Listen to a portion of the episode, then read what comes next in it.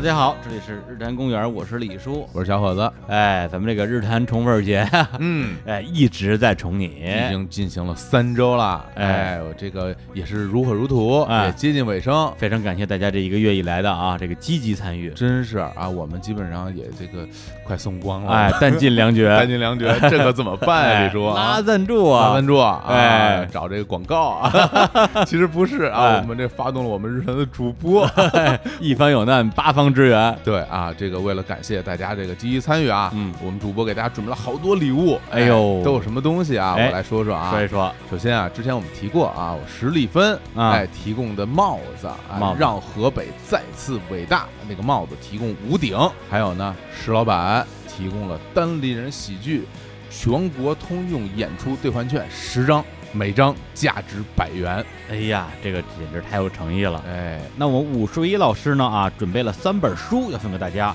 三本书的名字呢都跟日常公园的日子有关。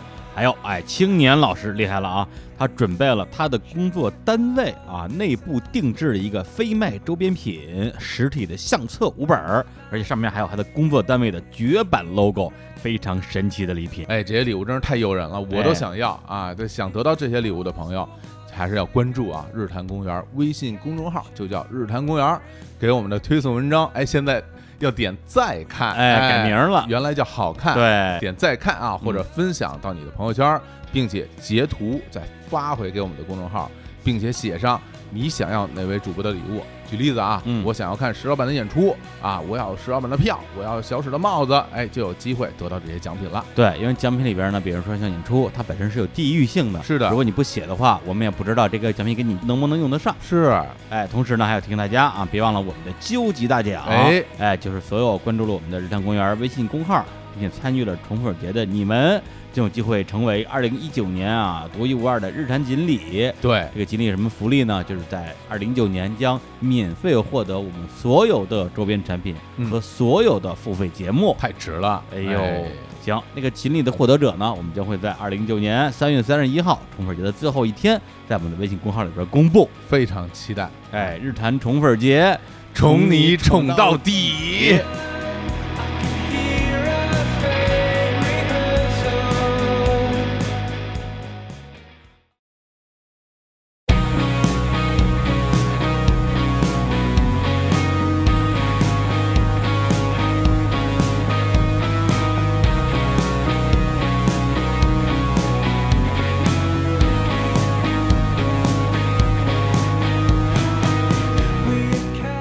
Hello，大家好，这里是日坛公园，我是李叔，我是小伙子，小伙老师，哎，今天厉害了啊，高兴，今天是真厉害了，对，今天那个录音室里边来了一位我们，哎呦，咱们老是童年偶像，我们童年怎么那么多偶像啊？这个应该真的是了，这个。啊，对，今天请到了啊，就是呃，应该是在今天啊，要在全国上映的一部电影叫《地久天长》的导演啊，王小帅老师啊，欢迎帅导。大家好，大家好，我是王小帅，很高兴到日坛公园跟二位我听过你们节目的人一块。哎呀，哎呀，说的很荣幸啊，这帅导跟那照片上。基本一样，说明照片都没没修图。对对对对对，没有我去机场的话，他们一一安检，我的相似度是百分之九十三以上，是吧？太实在了，这叫最上相，就是。对，所以看电影拍的也非常写实嘛。对对对对对对对，很实在。是，呃，这个王小帅导演对我们来讲实在是太熟悉了啊。对，今天第一次见，但是应该说是最早从上大学的时候，嗯，就开始看他的电影。我还记得。最开始看他的那个作品还在那个 VCD、DVD 的时代，是单车吗？呃，单车啊，对，因为那个当时也算是一个话题的作品，那肯定把高原带到我们的生活，这真的是非常厉害了。而而且那个里面有些台词，我们好多朋友啊，就一直用到现在，真的吗？比如我们最近要如果新买一个什么东西，比如说新买一手机啊，然后就会跟大家说，这我买的，我自己买的，对对对，还真是，对对，还在用，还在还在。用。对单车基本上是接触这个王小帅导演的作品的第一部吧，是。然后后来呢，也是通过各种渠道，嗯，呃，有的时候是 DVD，有的时候是那那种在那个新街口用那个牛皮纸袋装的 VCD，嗯嗯，对，包括那时候像《扁担姑娘》啊，像《极度寒冷》，嗯，还有《冬春的日子》，我记得就反正那时候就是看见这种文艺片就全买，对。对，基本上就跟跟那个贾樟柯导演的什么《小山回家》呀，基本上都是一大批买过来的，对。然后那时候就反正说实话也看不太懂。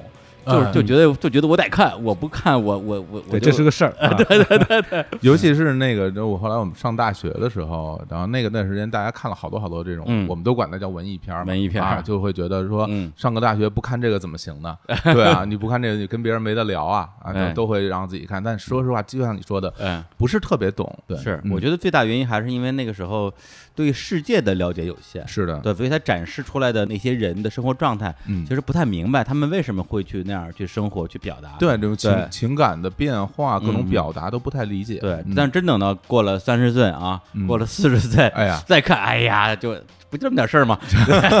没错，没错，得回头看。当时看确实是我估计啊，嗯，如果按你们这个状况，是得蒙一蒙一阵。懵一阵，说怎么了？大家都传着，但是看看又怎么样？就有这个过程。对，但是也说，哎，小帅看过，都看过，对对对，嗯对对，可以显摆用。是对，然后他后期的中后期的作品吧，基本上也都看过。对，包括像之前的那个左右啊，日照重庆啊，青红这个啊，青红啊，就是这个所谓的三线三部曲。是呃，青红、我十一跟闯入者。对对，其实我个人还真是，呃，到后来比较喜欢他。就是这个三部曲啊，这个三线三部曲的一个作品。然后那个时候呢，我自己也可能也上点岁数，我们也成长了，哎，也成长了。对对，早期那些作品，反而我觉得说，可能比如说跟王导自己的生活关系也没那么大。对对，嗯嗯，反正都是有那种年轻人在那种社会上飘的感觉。嗯嗯，不见得是自己的，嗯，非得是自己的故事。是因为那个时候，相当于是说。王导还没有完全进入到这种个人化叙事的那那个阶段，嗯，对。然后包括啊，我我这么说，其实我不知道王导同意不同意啊。就是因为我这两天要要录节目，我把您的所有电影基本上全重新刷了一遍，嗯，我发现就是可能最不像您的作品的作品就是《十七岁单车》。就我感觉啊，我感觉我觉得像一外国电影，就是它其实是可以发生在世界上任何一个国家的那么一个故事，年轻人的那种心情，嗯嗯，还有父母，还有就是恋爱，各种各种关系，对。不见得是一定是发生在中国的故事，我是这么可能你会觉得里面这些孩子像学呃学校他穿的制服，让你感觉到就高圆圆他们制服好像不是中国。对我们这制服没那么好看，我们都是那种特松垮的 运动运动服。但实际上确实他是职业高中。嗯，当时我们做这个事儿的时候，就是在。就是北京那个王府井那块儿有一个，那边有有一个什么职业学校啊。啊，我们我们过去的时候，经过的时候，迎面就过来这么一片啊，哇，那个时候也是觉得很很吃惊，说中国怎么会出现这么这么一片职高啊，穿那样的衣服，后来就跟他们去嗯。去要和订他们的衣服，所以在那个时候的，好像我们看起来好像是很很很吃惊，哈，没见过这种。嗯嗯，其实也是有了，对，只不过那个作品可能现在再看的话，我觉得它里边的这种，呃，戏剧的冲突感可能会更强一点。这方面，它的戏剧冲突、配乐，是，然后整个的节奏、人物的对白，其实更接近于就是一个我我你可以说是商业片也好，而后边的电影呢，其实我觉得相对来讲就是呃更偏个人化叙事，然后也离。呃，社会现实会更近一些。单车当时就是可能就有个别的，比如电影学院老师还觉得，就是因为它太商业了，嗯，哎，这故事性太强啊，还有带有一点点微词，哎哎呦，不够不够那个艺术性，不够艺术性，商业了，你看，就就连这个都太商业了，就这还商业，所以这是很害人的。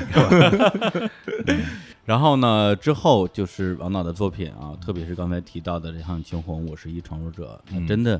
我觉得就是，虽然我没有经历过那个生活啊，没有经历过那个时代，对，但是它里边的很多的这些人物的刻画，实际上我觉得站在我至少我们那个年龄的人，对，或者是我们这个年代出生的人，其实是能够呃体会相当一部分的，就把我们从。父母那代人嘴里说出来的那些故事给具象化了，我们当然可能头脑里就会去想象说那个时代大家是什么样子，然后看到电影会觉得哦原来是这个样子，是。对，给他一个完整的一些故事、人物、整个表情、服装各方面，让我们可能会更接近那个时代的原样。是，包括像《地久天长》，我也觉得说。从我的感受上，像是那三部曲之后的另外某种意义上的延续，嗯，并不是说我要真的是另起炉灶再开一个家园三部曲这样的样子，嗯，对，所以今天呢，因为呃，我们这个节目的重点肯定还是要聊地久天长，是。对，但是呢，这个因为一聊就有可能涉及到剧透的部分，干脆啊，我们先。稍微聊一聊，就是之前我们都很喜欢这个三线三部曲，嗯，也给大家一个缓冲的机会，哎。哎，然后呢，如果说哎你们很介意剧透这件事情，也可以看完了这个新片儿之后再来听我们后面的节目。适当剧透没事儿，是我其实我自己本人是一个特别不怕剧透的人，我觉得好电影。除非你是悬疑片儿，对，是吧？最后最后一个大反转，大反转，哎，你把大反转留着，哎，悬疑片得把大反转留着，对。但是王导的片儿，我觉得就就无所谓，他也没什么，也没有 反转，不怕剧透。对，呃，那我们还是先给大家解释一下，就是刚才提到这个三线三部曲，这个三线到底是个什么概念？呃，三线呢，是因为是一个，它是一个军事化的当时一个行动，嗯，所以呢，就是一直保密。啊，在那个山里面，我们那里面都是以那个编号来说，洞几几，洞几几那种编号入场。应该是在六十年代初，就是说中苏那个关系开始不好了。嗯，不好了以后呢，就是其实刚刚这个建国十十来年嘛，嗯，整个都百废待兴，其实还没有没有实力还没强大呢。嗯，那周边呢就一个苏联，南边呢像印度啊这些形成一个包围圈。嗯，对对，嗯，好像战争这个事情随时可以发生。对，而且当时就是说要打仗，嗯，这样的话呢，从整个的这个政府的这个层面说，这一打仗，那么我们中国的这个重工业啊，还有一些军事工业，一般都是在上海啊、东北啊、沈阳啊、北京啊的，这样好像就是前线就有这么多呃有可能被攻击的目标，嗯。嗯，所以为了打持久战，为了呃防守，决定呢就把这些沿线的重工业，特别是军事工业全部后撤。啊，嗯，后撤到。三线有小三线，江苏什么安徽那那带，然后呢，一直到，嗯，比如说西南一带啊，云贵川，嗯，然后甘肃那边的山里面呢，变成大三线，大三线，大三线，指的就是特别偏远的意思吗？对，就离得远嘛。哦，小三线、大三线，就是这是一整条。决定了以后，我看材料里面哈，当时我也小，嗯，现在看再回过头看那些材料，已经百度有了，就当时是看不到的，现在有了，看到了以后，等于说是。啊，应该是比如六四六五年的时候决定大三线政策，决定了以后呢，就把这个器材呀，或者是人员啊，嗯，建厂啊什么，就半年就在这个沿西西南西北一带就落地了。哦，嗯，很多人就他们是当时是挑某一些工厂是高技术的这些人，嗯，都是属于精英人才，因为他觉得到那以后都是军工嘛，到那所以。整个就过去，而且这个过去呢，是不是一个两个人说调一个人过去？他是希望就是在那安定，所以呢，基本上全家调过去，就跟那个知青不一样啊。对，经常讲知青，知青是大家兄弟几个，你抽一个去，代表到底下去，这个是全家革命啊。那么你如果都是在这工厂，那更是没得说，就过去了啊啊。如果你是在工厂的技术骨干，他们需要你。你的爱人或对象不在这工厂，在另外一个单位或工厂，他就一个调令过去，跟那边说我们这个人要走，你们家属必须随迁，然后选址都是部队拿那个那个那个飞机过去啊，开到上面一看这个地方崇山峻岭的，嗯，就这儿，然后在里面就哇就开工，看哪儿偏远就哪儿偏远，往哪儿哪能够防，比如说导弹呀，防原子弹呀这种，以这个概念过去的，你想想，就上千万人就。再带的家属，甚至有的时候年轻啊，那时候二十郎当岁，刚刚毕业没多久什么的，把父母有时候带过去。哇！那么这个时候有时候还生了，刚刚生了孩子，像我就刚生，对吧？六六年，嗯，这边就第一批开始过去以后，六六年第二批就全部要过去了啊。刚生下来，但没办法，已经要去，这是一个响应号召的事。嗯，当时您是在贵州什么地方？呃，他是现在来说是贵州有个乌当区，嗯，哎，乌当区，那么。现在看来，就是比如说从贵阳市到乌当区，就像我们从从这儿到四环，或者是啊，呃，那么近？不，没那么近，但是类似是这样一个区。嗯嗯。可是当时不一样啊，当时可能这边就是城市的边缘了。嗯。从这到四环外那一带，就基本上全是荒山野岭。而且贵州那边大山，也也不见得有路。对对对，那个都是。都是那种山坡路，一环一环一对一一起一伏的山坡路，然后呢，这路质也不好，也不是那种特别铺好的水泥地，嗯，或者这柏油马路全是。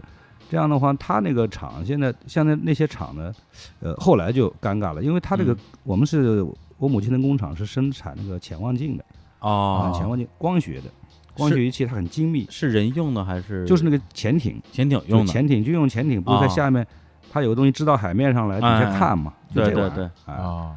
就这玩意儿很精密，很精密，它需要的材料需要什么？然后运进运出，那车里抖动一下，是不是就把这个仪器抖坏了？等等，这个是确实是很麻烦的一个事儿。但是那个时候可能没办法，嗯，它就就就形成了这么一个三线，而且保密啊。那么这样几代人就在那了。那么等到大概是七六年文革以后，嗯啊，慢慢的就开始随着七八年的改变啊，这开始改变。那么。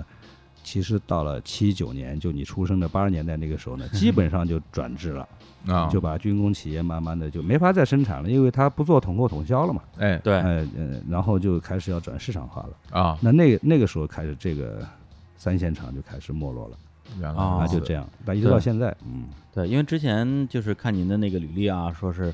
在这个上海出生，然后呢，很小的时候就跟着父母去了贵州。对我第一反应是，是不是知青下乡啊，什么之类的，有点像知青哈。哎，后来发现不是。说实话，就是看电影之前，我还真是没听说过“三线”这个词儿。对，根本就不知道说当时有上千万人因为。就是国家的号召，然后到了偏远地区去，而且最要命的是，里边有相当比例的人就再也没机会回来，没回来。对，而且还不是说不想回来，是那个时候，实际上你想从这种偏远地区回到自己的原籍，甭管是北京还是上海还是哪儿，是需要这个组织上的这个派遣的，啊就没有人安排你回来，你不能回来，回不来。而且他户口是全家的户口，你比如说想回上海的。一个人好解决，你要现在有全家加孩子加父再回来，这就很难了。嗯，这种安置就很难了。对，所以就针对这个三线这样的一个背景，然后就拍了呃《我是一惊鸿》跟《闯入者》这样三个作品。对，我是一其实呃是应该最接近你的自传的这样一个一个作品吧。对，讲的是你一个小男孩十一岁的时候发生的一些事儿嘛。我这等于说是应该是几个月吧，刚刚出生就就过去了。嗯，那我的。六六年，呃，五月份生的，第一个国庆就已经在贵阳度过了。哦，四个多月都度过了。那我父亲呢，也是因为这个整个的打仗的要打仗的战争要来了，这个风声是很紧。嗯嗯。所以呢，一看这个孩子出生了，那个母亲要要要要到那工厂去，也没办法的情况下呢，呃，就我父亲也跟过去了。啊啊，等于说他是原来他是呃上海戏剧学院的留校老师，大概都教了八年书了。嗯。呃，这个就像这个后来这个地久天长讲的一样，就不经意的一个一个转变，一个拨弄，可能不是自己主观的啊，可能是因为整个的是这个呃社会的大的这个趋势，它一下子就，你想从上海戏剧学院的本职工作，呃，表演系、导演系这个，哎，一下就跟我母亲到三线。哦，您父亲是跟着母亲过去的？哎，跟着跟着过去，跟着过去呢也没办法，怎么办呢？只能在工厂里，工厂里。呃，比较接近他的这个工作的，就是到工会啊，工会等等，组织的活动。呃，工会对，呃，组织还组织不了，是厂里要组织活动，他去帮帮忙，搬搬桌子，弄弄话筒这样的。嗯。然后我听说是实在不行了呢，厂里有那么需要一些仪器需要油漆的啊，因为这是技术工，就最最简单的，刷油漆，刷油漆，嗯，这样等等。嗯。后来就实在是觉得太可笑了。那就安排呀，找人就安排到了贵州省京剧团，啊。啊，算是有一点点接近了，对对对。啊，京剧，但是说他也不是学京剧的，反正就这么，他这一转变，他的人生这个轨道就彻底变了，嗯，是这样，所以呢，我从后来到了七九年吧，我们算是不错，因为我父亲的同学惦记他，觉得这个实在是有点浪费了，哎，呃，请他出来演戏，这样的话，我们从第一波就。离开了这个当时的三线厂，我们的工厂去了武汉是吧？啊，去武汉，因为武汉军区话剧团让他演一个戏。当时是后来等于说是文革之后，当时有各种话剧开始要复苏了，哎，离开样板戏，八个样板戏开始复苏了，什么《于无深处》啊，啊，对对，东晋序曲啊，东晋东晋的开始了，开完世界三中全会了嘛？哎，对对对，然后呢，正好我出生那一年，是是，哎，七八年的科技大会也开完了，哎，整个国家开始走这个路线了，然后他就到那演出。演出呢，一看是部队，然后人家提个醒说你要不要离开这个大山沟到武汉来啊？那我父亲也不知道啊，也不知道怎么着，他说那你就参军，必须参军啊，因为参军之后呢，等于说随部队家属可以调出来，嗯啊，所以说我父亲其实不太愿意参军，后来没办法，说那好就参军吧。啊，他一参军，隔了一年，等于说七九年，嗯，哎，我们就就随着就到了。到武汉到部队了，算是那个时候比较早出来的。那年我十三岁嘛。嗯嗯，对。但是你这么看的话，就是如果掉过头来看，我觉得应该这个决定是非常的，呃，明智的，或者说是幸运的。对，我觉得幸运多一点。嗯，因为我父亲不是那个主动能够，嗯，很多的都是被动的啊。大的个局势，大的趋势被动的，甚至后来我跟他聊的话，他如果没有别人想起他，嗯，哦，那个时候还挺逗的，说打一电话，那个电话是。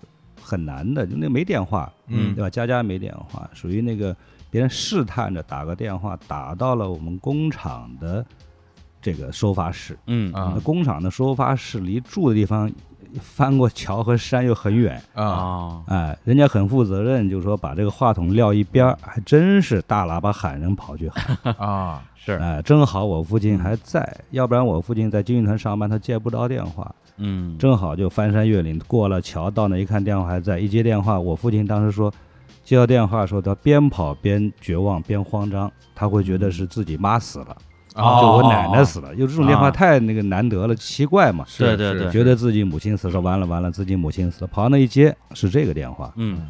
要不要演出？有个这个事儿，谁谁谁介绍的？嗯嗯，哎，这才一下子就，如果这电话没打通，或者撂了，或者错过，一切又错过了。可能你的辈子就在贵州过了。那就肯定的，在我估计也得在工会，或者大不了不在厂里的话，在呃贵阳市里面当一个什么文联主任什么的。呃，这个是有可能的，所以那一切都很巧。现在回想起来。就这个命悬一线的感觉，是稍微错一点点就完全不一样了。是，包括像青红那部电影，我当时看的第一遍的时候，头半个小时其实都不知道这帮人到底在说什么。他讲的就是贵州，然后要返乡，然后因为那个女主角是又是高圆圆，是。女神啊，高圆圆嘛，就是她的父亲啊的父母全家都想能够从贵州返回上海啊，完全就是小帅导演的自己的这样一个背景。然后他们的邻居好多都是上海过来的，大家天天晚上开会。商量到底是密谋，哎，密谋是跟组织上争取争取啊，还是咱们就自己跑了算了？嗯，然后呢，同时要玩命的管住自己的女儿，不让自己的女儿在本地谈恋爱，因为一旦谈恋爱之后，这就麻烦事太多了，是想回去回不去了。然后最后呢，也发生各种各样的故事吧。然后再到后来拍的那个《闯入者》啊，也是这个那个小说导演最近的一部电影吧。对，然后呢。前半截儿电影也不知道到底在在讲什么啊，就是神神秘秘的。我我看了三遍才看完，因为 我我胆子也比较小，第一次看吧，一直在看，就是晚上。你当鬼片看了？那那我当第一个画面出来就是一个人被杀，然后流好多血，我这哎不行，我受不了，受不了，这个都害怕，害怕害怕，大晚上的这太像了，一点都没刺激你。然后最后呢，发现啊，是这个。相当于这个片子的女女主角啊，老太太是。啊，年轻的时候犯下了一些错误，对，就是当时又是从贵州啊，在三线想要返回北京，然后呢，两家人争一个名额，然后他就相当于举报了自己的竞争对手，对，内心有愧，然后最后呢，才会有那样的一个很惊悚的剧情发生。而所有这些东西，如果你不了解。整个三线这帮人是怎么去的？就是怎么被困在那个地方，怎么样想逃出来的？可能的确会看的有点一头雾水。是的，需要一个大时代背景的一个介绍。呃，我拍的时候就知道，肯定，因为你看，都大家都不知道嘛，对，没听说过。你说知青谁都知道，对，三线都不知道。因为我是青红拍完之后，三线这个词才第一次出来哦啊，第一次出来，然后再建筑于一些个别的报道。后来凤凰卫视也做了一些纪录片，因为可能哎，看看好像。过了这么多年，没什么事儿了，嗯啊，不是那么神神秘秘的了啊，啊，这个时候呢，可以被讨论了，可以被讨论了，嗯，然后青红里那个两家呢，就那家密谋的那个啊，后来不是青红他们家走了，对，也确有其事啊，这都生活里确有其事，嗯嗯，那个几家密谋的，五家密谋密谋了，真的就是这么多人家啊，一块走的时候厂里都不知道，这密谋的非常好啊，哎，走走了以后呢，就是户口档案都没有了，就扔掉了。哎，直接就回了上海，就身份都不要了，嗯，没法要了，就因为那个原来密谋是对方可能那个时候有人接收他们，现在不是后来，呃，各种公司出来了，需要技术人才，嗯，而这些人都是人才，技术上啊，对对对。手，对，对，肯定都是，对对对。但是你要来的话，就像我说的，一个我争取给你解决户口，你这一一大家子。啊，四五口一大家子，我怎么给你解决？那他们这种最后就是户口也不要了，跑了之后，后续呢？后续就是他们这几个人呢，直接跑到上海的浦东，嗯啊，那个时候浦东还是农村，对，还没有那个，所以他们就觉得很绝望，怎么，呃，回上海怎么没有进上海的那个氛围，而到远远的浦东看那个上海，到了乡下，哎，到门头沟，我那个，对我们几个同学都到那之后怎么？特别失望，然后呃几家人家就是一人分那么小平房，就在麦田里的小平房，一人分分几家待呢啊。然后孩子们都都就跑着跑着跑到，一直跑好远，跑到江边，嗯，跑到浦东江边遥望那个浦西，说那才是上海，我们这个地方 然后大概十几年吧，嗯。呃没得书读呀，户口也没落下来啊。等到十几年，慢慢这个又越来越开放了。又过了十几年，他们是八，应该是八五年、八六年吧，这这些人一块儿。那过十几年不就都都都快九五年左右啊？九五年左右，九九四九五年，慢慢的，他们具体怎么农村户口怎么怎么转到。浦东开发以后怎么着，反正就是漫长的一个时代。其实这就是赌一把的事儿，哎，赌一把。对，因为电影里边那帮人也在讨论说，说跑跑的话是不是有风险呀？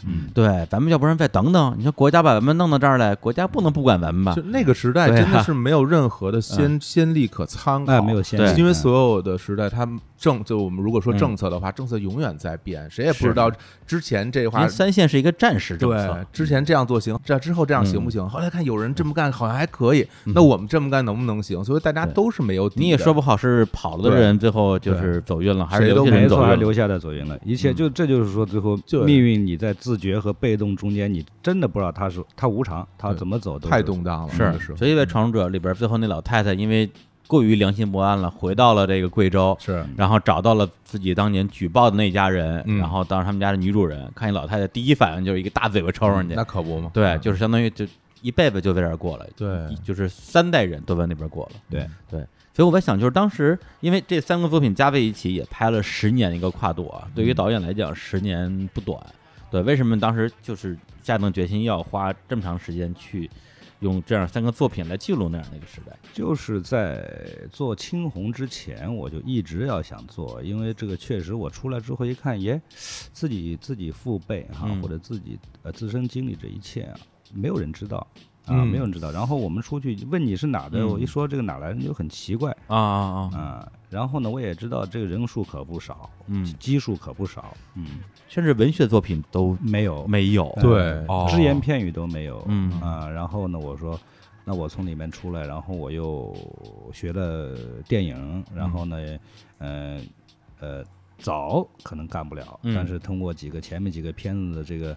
这个练习呀，后来拍，哎，我觉得那个时候是零三年，中国电影开始直接转向市场化了，嗯，然后呢，好像比较开放一点了，大家愿意接受一些社会资本来拍电影，嗯，是。那么这时候我说这是个机会，那我一定是把心里一直压着，就是关于三线这个事情，哪怕用电影拍出来，嗯，哎，留下一点痕迹吧，要不然大家都不知道，嗯，于是就哎，于是就就开始推动这个事情，哎。而且这个三个作品，刚才也提到说，它本身是一个非常个人化的创作。因为之前，比如说我也就会看一些小说啊，明显是自传体的，嗯，对，或者是被称为私小说，它是由自己的个人经历，然后以一个蓝本吧来创作的，也没有任何人觉得有问题，对。但是像王导这样啊，这个三线三部曲咣咣咣拍下来，好像有一些评论说，你怎么老拍自己点事儿，而且翻来覆去的拍。这种话听了以后，我是觉得他还没有去思考到一些这背后的更重要的事情啊。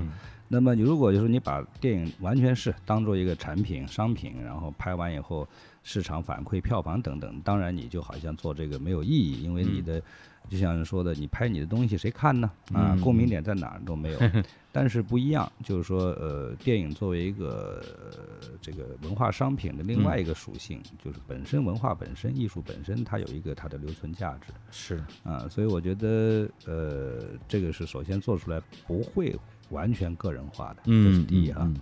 第二呢，我觉得在中国拍电影这么多年呢，就大家都是在一个集体主义和国家主义的这么一个概念里面去奉行一个创作原则。嗯，就是说，经常是要把创作者自身抽离出来。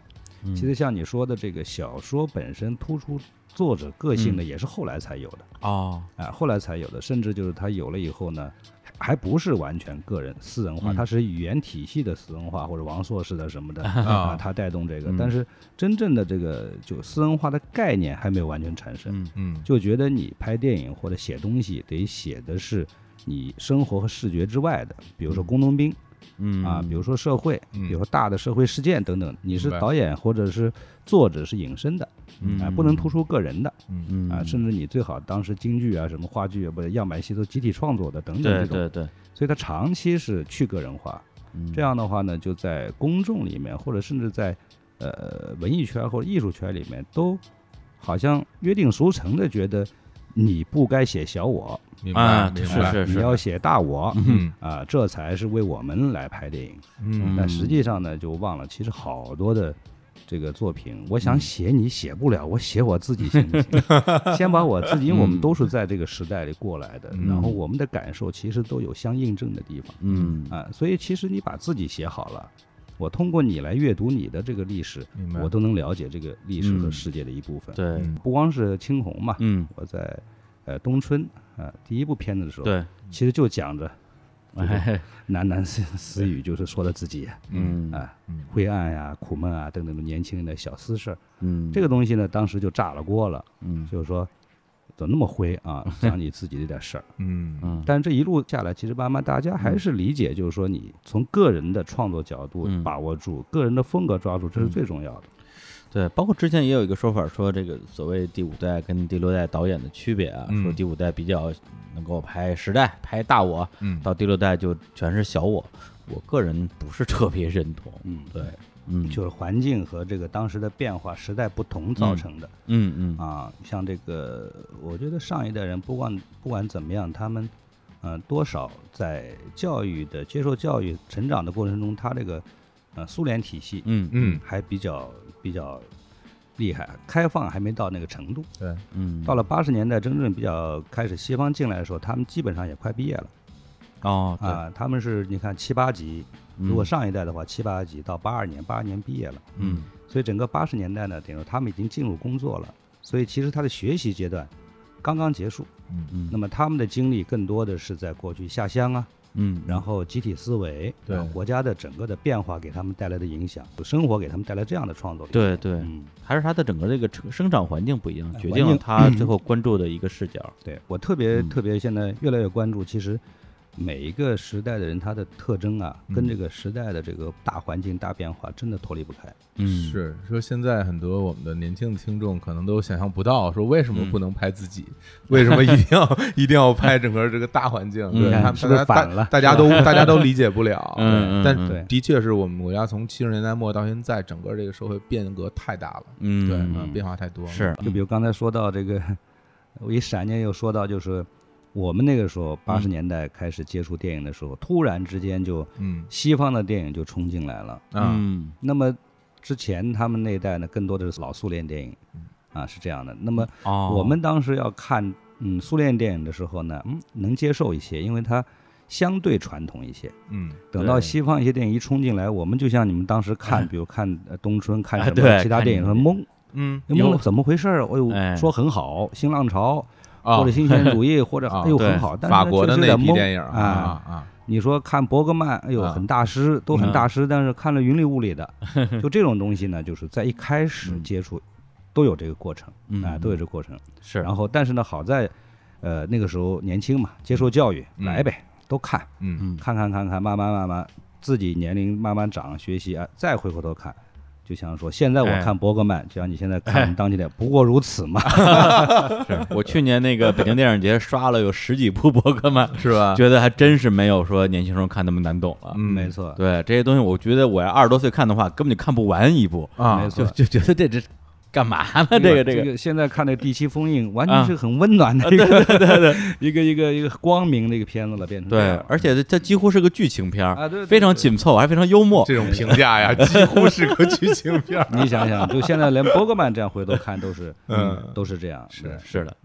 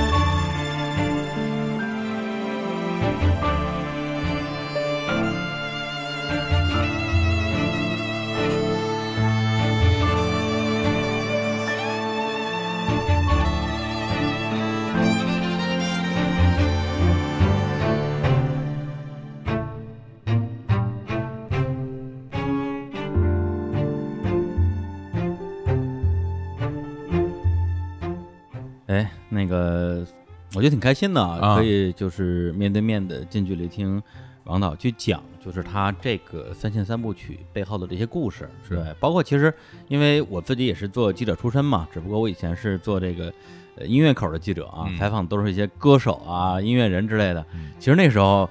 就挺想采访导演的，因为我我也爱看片儿，嗯，但是你分到音乐口了，那个没机会嘛。是，哎，现在终于啊，不用受到这个这个版面的限制了，太好了，对呀，自由了，自由了，自由。嗯，而且那个刚才其实也提到，呃，王总他王总帅的，帅的，帅的，嗯，这多好玩啊，这留着别剪掉。王总，王总，素材感都是素材感啊，咱们提到。这个帅导啊，嗯，他是上海出生，然后贵州长大，然后十三岁的时候去的武汉，是吧？对，去了武汉。武汉待了几年啊？武汉就是中学读了两年，读两年。哎，两年之后呢，正好那时候因为学画啊，学画就等于说把从日常的这种功课啊学习里面跳出来，嗯，然后就考了八一年那年。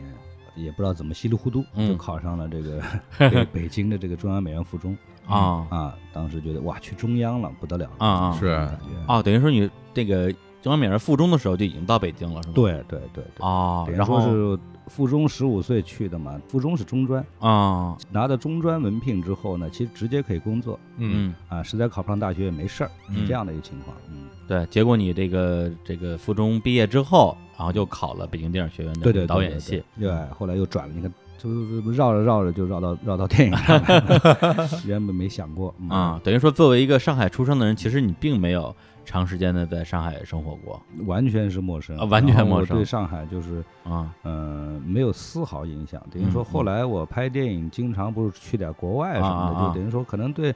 什么罗马呀、巴黎都比上海熟。对，虽然在电影里面说了那么多，叫回上海，回上海。对，是。其实自己本人最后并没有回到上海。我就挺完全没有。我就挺好奇，那您自己心里边的所谓的归属感是在哪里呢？就是这些地方。早期，嗯呃，虽然到了北京，然后呢，我在中央美院考完以后，录取通知书上了，到九月份入学之前，嗯，我就终于给我给我爸提了个要求，因为我爸那个时候正好他在上海戏剧学院找找他去演个戏。哦，来演个戏。我说你你在上海，我说现在我考上那个中央美院了，嗯，我要自行车。大家哎，不是 那个还还还还还没有那么低级的要求，呃，就很高级的要求，说我必须去趟上海啊，看我得看看上海长什么样。嗯，然后呢，他不让去，不让去的话呢，怕影响他工作哈。然后我突然有一天，我记得我在武汉不知道哪儿找着一张。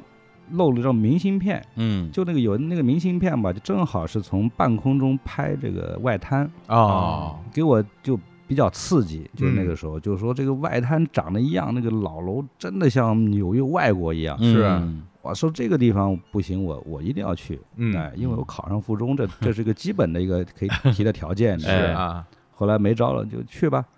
然后我就一个人儿啊，我妈也没法陪我。那个时候跑到哪儿去啊？这个钱有关系，没钱又，呃，住也不方便，交通各方面很麻烦。我就自己一个人跳上船，是从武汉坐船，坐船去的，走长江顺流啊，长江哇，哎，到到上海，嗯，我爸给我接到他那个那个那个排练那个宿舍里一扔，他要排练没办法，就找一个。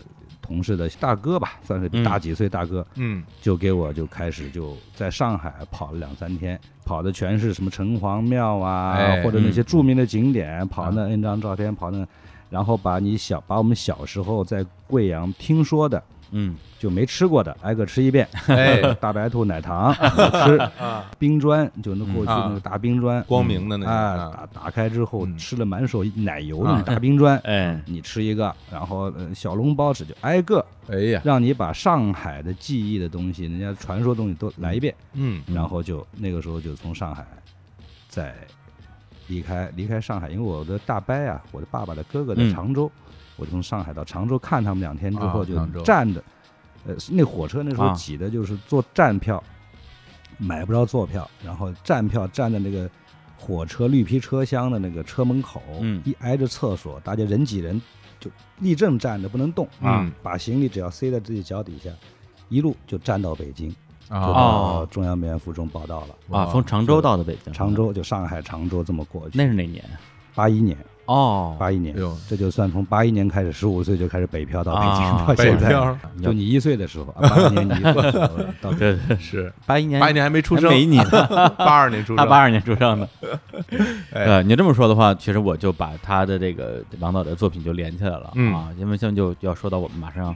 就是今天上映的那个作品，就《地久天长》嘛。哎，它本身讲述的也是一个这个北方城市啊，它背景应该是在包头，是吧？嗯，包头。对，但是我说实话，嗯，就是这个《地久天长》里边电影里边出现的所有的这些这些物件吧，哎，对我全见过，以至于我看了很长时间，最后都觉得这这应该就是北京，就是北京的。对啊，就是就是，咱不说别的，就一点点小细节，就是那个黑白电视上边放了一个托。托上面有好多那个小棍儿，上面有小球，那是干嘛用？就那个东西，我天！我一看，我就我就我就疯了，因为小时候我们家也有这个东西，家家都有。对，我觉得我我有我得有二十多年没见过这东西了。对，其实像北京哈，你霄云路那一带，整个那一片是几机场。嗯啊，那个院落就很像包头，就是说等整个的工业城市在那个时候建筑都一样啊。嗯，然后要么就筒子楼，嗯。啊，要么就是一个大大单间啊，那是香路那儿那个地质仪器厂里面啊，对对对，然后你厕所你公共厕所上的差不多，这个厂都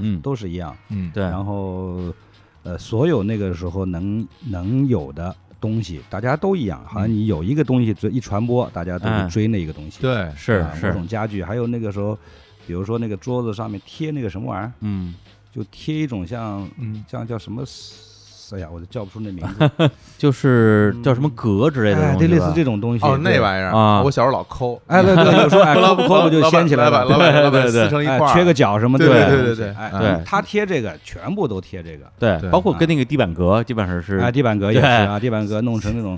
呃，黑白的或者黑白的，我们家是绿的跟白的，因为因为这那些画面我真是太熟悉，因为我小时候就住在那个您刚才说那地质一场马路对面，我经常去那里边玩，然后那家里的陈设，包括有一场戏，那个小孩刘星星的小时候他在家吃饭，然后那镜头拍过去，墙上贴两个奖状。那奖状的颜色就跟我小时候得奖状颜色一模一样，就那种橙色，因为他跟我岁数有点大嘛，对，完全就是一代人，是是，对，特别怀念，对，所以我当时一开始对这个片子的剧情什么的也没有去了解，嗯，对，就是从零开始，然后上一上来的画面就是八十年代的景象，嗯，我一下就觉得哇，好像就是回时光倒流了一样，对，里边看到的每一样东西，我小的时候都见到过，嗯，对，双卡录音机啊，人们穿的那些衣服，嗯，其实很容易就进入到电影情境里边。然后呢，看着看着就发现说，哦，这个电影它到底讲的是什么？它实际上讲的是一个我经历过但是却不知道的八十年代。哎，因为那时候我们是小孩儿，是我们的年纪就是电影里边那个小孩的年纪。嗯，对，那我们看到的世界就是五色斑斓的、阳光灿烂的、阳光灿烂的，对，是阳光灿烂的日子。对对，但是那个时候的很多的年代的符号，对，包括最开始的他们这种啊，就是下乡的回城，到后来他们面对的这个计划生育、哎，下岗、下海。然后去打工，包括后来的这种这种出国潮，在那个时候我们其实是没有任何认知和概念的，那都大人的事儿，对，那是大人世界的事情啊，只会说哎，最近这个叔叔可能变得很时髦了啊，那个阿姨最近好像出去打工就见不着了，还有谁谁家的谁谁谁出国了，嗯，但是不知道这背后到底意味着什么，嗯，这个电影其实是把那些大人的事情，嗯，然后给我们完整的讲述了一遍，对，然后这里边牵扯到好几个不同的家庭，稍微剧透一下啊，就是说相当于是。有这样三个家庭，但是一个家庭为主啊，就是这个片子的呃男女主角啊，这个男主角哎呀非常厉害啊，拿了这个这个柏林的啊两个最佳演员啊，最佳男主角跟最佳女主角，呃王景春老师演扮演的是这个男主角叫刘耀军儿啊，听这名特别熟，因为我们有一个主播叫李耀军儿，对，是那个就是潘百富嘛 本名啊，然后呢这咏梅老师扮演的是王丽云啊，就是这个呃女主角。就是一对夫妇，他们本身是呃有自己的小孩儿，然后呢也有很好的这种街坊邻居吧。的结果也是因为一些意外的原因，他们失去了不止一个孩子。在他们上小学的这个孩子，是因为跟邻居家的孩子一起去水库玩的时候，就就淹死了，溺水身亡。对，然后呢，在此之前呢，他们本来有另外一个生孩子的机会啊，当然那个时候是不允许生二胎的嘛。对。然后呢，因为当时的计划生育政策，然后这个孩子也被流产了。而这个流产的这个。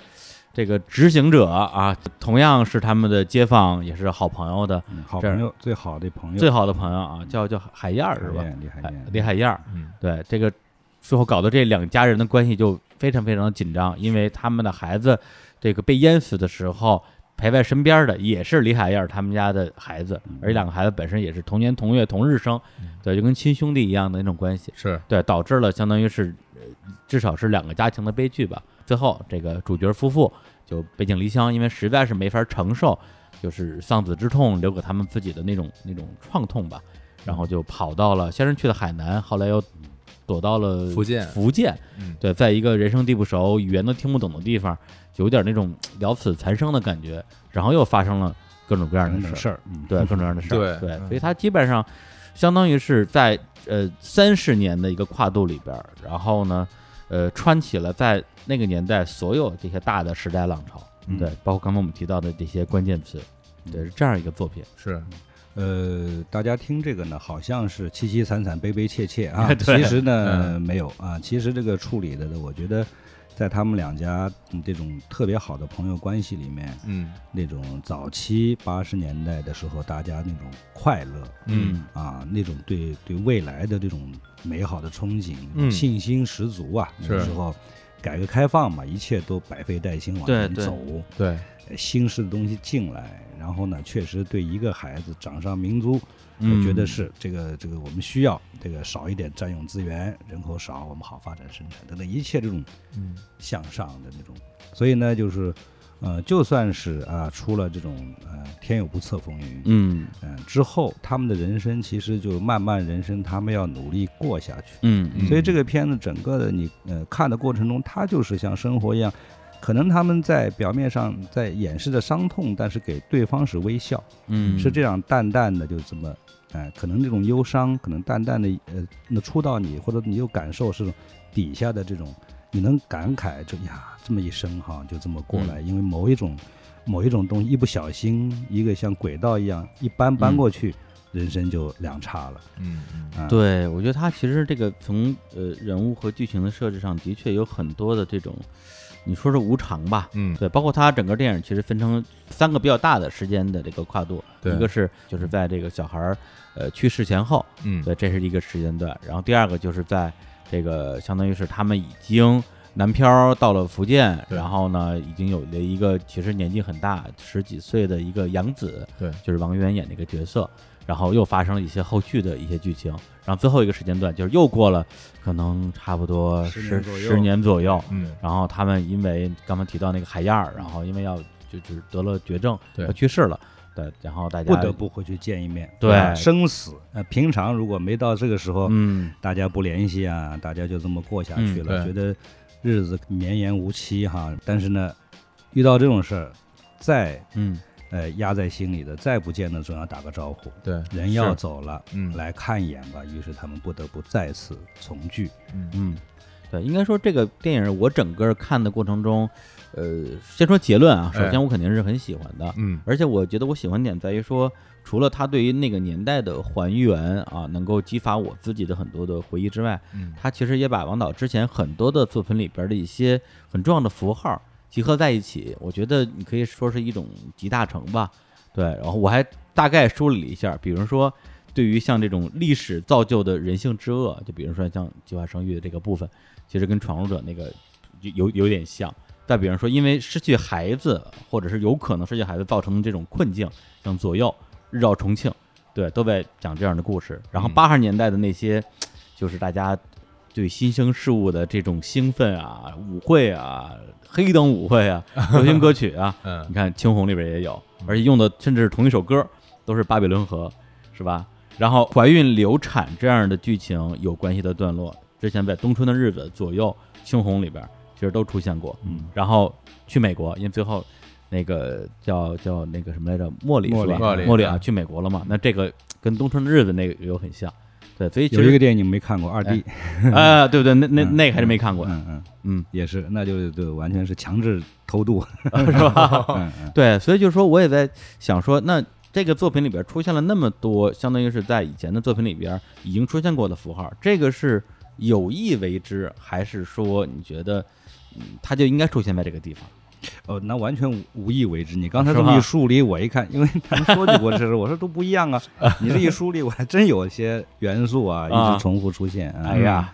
刚发现，对对对，你这一梳理，我觉得还真是。我还以为你是向自己致敬呢，这，是当局者迷。你看，那倒没有，因为这个所有的东西基本上都是在这个十几二十年间呃发生的。嗯。然后只要关系到家庭啊，然后关系到人和人的关系、亲情啊、友情啊，然后总是要横切出去看看这个社会的面。嗯。啊，这个面是什么样的情况？当年的这个扁担姑娘，那个时候呢，就真的是那个时候的新闻报纸或者电视，天天就讨论农村人口进城打工。对对，哎，就这个事儿是已经是就就就聊的很多了，这好坏呀，是对城市建设有帮助还是有不好，就聊了很多。大背景必须是嵌入进来的啊。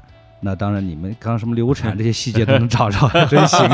不是，我一看，哎呦，又流产，又什么什么又流产？嗯，对，对，或者说，我觉得，因为流产跟丧子本身都是对于家庭来讲的话，一个一个很重要的事件吧。对，而且它代表一种丧失嘛。对，我觉得王导可能对于这个事件，对于家庭的冲击，可能格外敏感。而且才会反复出现，而且尤其是呃，这里边讲述的这个小孩，他是就跟我同年嘛，就应该算是第一代的独生子女啊，差不多。这种独生子女家庭失独的情况，其实对于那代人来说是非常大的事儿。对对，就是不可想象。对，就我们看到的、眼见的，反正都是呃相对正常，然后正常的社会、正常的发展、正常的变化，然后我们面对的人，就算是面对独生子女，你只是面对他了，呃，看见他了，他都是在正常的生活里。虽然每个人心情不一样，性格不一样，但是他还是一样大家的。如果一旦一旦没有了这个，就他就进入另外一个，好像是一个暗世界。是的，是的，另外一个世界，你都你都不可想象，进不去。是这种这种确实是挺挺挺挺刺激人的。这个对，也就是说，这些符号对你来讲的话，是一个只要你要拍那个时代。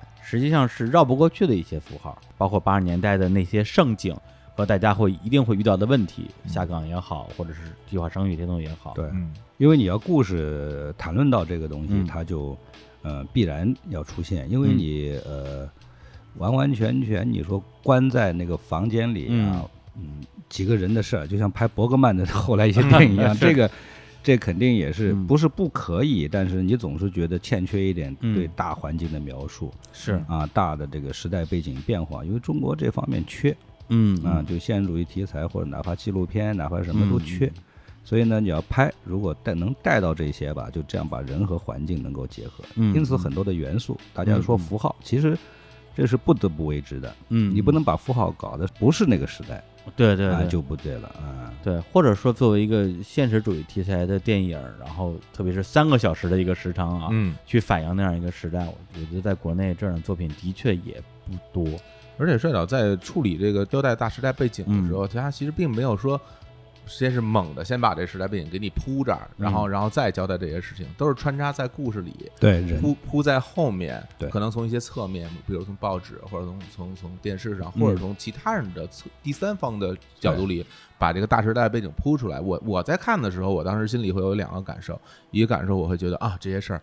啊，严打了啊，这个是吧？对对对，要要枪毙啊！这我都流氓罪听说过，对，然后颇有一批哈，然后包括什么下岗啊，各种事儿，我我是我觉得我是理解的，但是我当时还有一点担忧，我就怕说年轻的观众甚至外国的观众，他们可能感受不到这个大背景的这个铺在那边的那些那那些那些内容，他们看起来会不会觉得不不太好理解？我我相信他们，比如说特别是到了国外，这些方面确实会有障碍，嗯。包括中国人，嗯。啊，也会有一定的障碍，因为你跳跃啊，你你这个，呃，在这个时代里面跳来跳去，啊，紧跟着人走，然后这个东西呢，你让一般人，就像谁又看了，哎，哎呦，你们都好，你们都说好，我去看一眼，一看就像当当年看我们的打黑黑胶片或者那。说这什么呀？这糊里糊涂 是吧？肯定的，因为他们年轻啊，一头雾水啊。对啊，电影的语言呐，电影的营造气氛，他还还不熟悉。他看惯了是那种顺着讲或者很简单的故事，很清晰，他能够接受。嗯，就跟小时候我们看那些，你们还我们小时候看那些《渡江侦察记》啊，《侦察兵》那个好人坏人很清楚，对对对，我们才能明白。对，打好人打鬼子，这是嘎子什么什么的，对吧？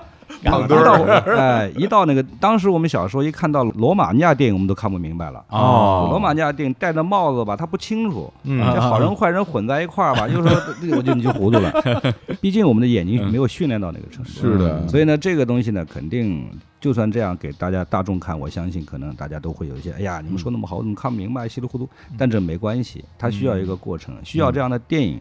先把这放在那块儿，先扑面而来，让你感受到。那这就是你有意为之的这样的处理。因为我在看前大概二十分钟的时候，我心里都会觉得，哎，我说这门槛有点高啊。是是。因为这个时间线切的也很快，对它时间线是是是跳去的，而且人物不是顺着来的，人物人物的关系的介绍也是完全的。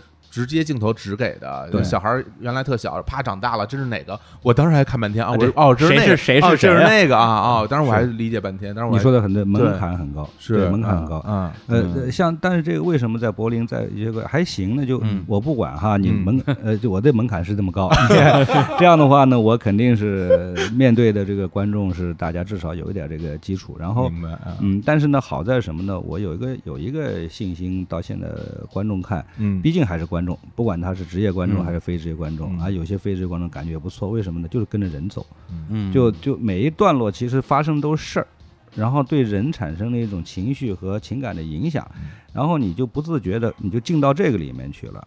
完了呢，背景呢是捎带给你的，嗯，这样不是说我现在说这背景啊，背景背景说好了，为什么人这样的话你得了解背景，不需要，对，你跟着人，然后呢，这个时候背景里过来的某一些，哪怕飘过一个词儿。哪怕飘过一个介绍，你就知道的人就会把他带到这个社会背景里，不知道的人只当是一个环境，就看故事，一个环境啊，体验这种呃扑面而来的感觉就行了。等到最后。给你一个大的人物关系，嗯嗯，你你再去沉浸。所以呢，就是这不是广告啊，如果想看的话，确实想看明白，二刷呀，三刷呀，然后再去看这些东西。这还不这还不是广告？好吧。但确实，但是如果说对于这个门槛来说呢，至少二刷、三刷可以。的确，因为信息量是非常非常大的，对对。不过说实话，就是关于这点，我倒是跟小欧老师有不同的观点。哎，就关于外国人能不能看懂的问题啊，对，因为我自己看片还真有个。习惯就特别是一些非常典型的中国题材的电影，拍的就是中国，对，感觉好像就不是中国人就不可能看懂的电影，我会。故意的把自己的视角切到外国人的视角，哦，我就假装我是个老外，我还有这种能力，都有我我我能我能。啊，对，假装老外就是这什么什么什么文化大革命啊，什么教程我都不知道，哦，对，但是我就想哎，把这个汉字翻译成英文，嗯，说啊，这是一个比如说控制人口的政策或者怎么样，看不懂了要翻译呃，就是我我我我。我觉得有点有点类似于我第一次看，比如说看《范建列宁》啊，对，其实我不知道范那个那个时代的德国到底发生了什么，但是我大概可以想象，对我去猜测啊，对，可能对我来讲，作为一个老外，我的唯一的难点就是大家都长得一模一样，分不清谁是谁，这可能是个问题，对，但是。我真的，我中间我至少有半个小时是以外国人的那种感觉去看的。那那种感受怎么样？我觉得他的戏剧性和冲突性变强了，就是单纯的跟着人物走了。对啊，对，就是因为因为你是中国人，嗯，特别是我们经历过的年代，所以你知道接下来一定会发生这个事情。我瞬间就会带入到那样的，你会进入那个时代。但是作为一个外国人，我会不停的吓一跳。这个人物和故事在这个里面吧，我觉得是一种日常。嗯，所以呢，这些日常放在我们生活里呢，那包括比如说有了第二个孩子的时候，哎，去给他做掉。原来的剧本写了很多的这个台词，嗯，后来我把台词去了很多，因为这个东西大片论也不是也没什么好说的，大家都知道，因为那个时候大家就鱼生活在水里，是你那口我那口都知道，我跟你说多了没用，嗯，然后这边呢又碰到好朋友，又在道理之中，好像就是就是那个刘晓军他们俩好像是他们犯了错。是吧？对对对，他们好像是偷偷摸摸犯了错。嗯，这样的话被别人一一发现嘛，就早就想着你发现我就去，你不发现吧，我也不知道躲到什么时候。嗯，就这种犹豫，在日常和这种和伦理之间的徘徊，等到你看见了，什什么话不说就去了。嗯，所以的这种强制半强制吧，是在一种。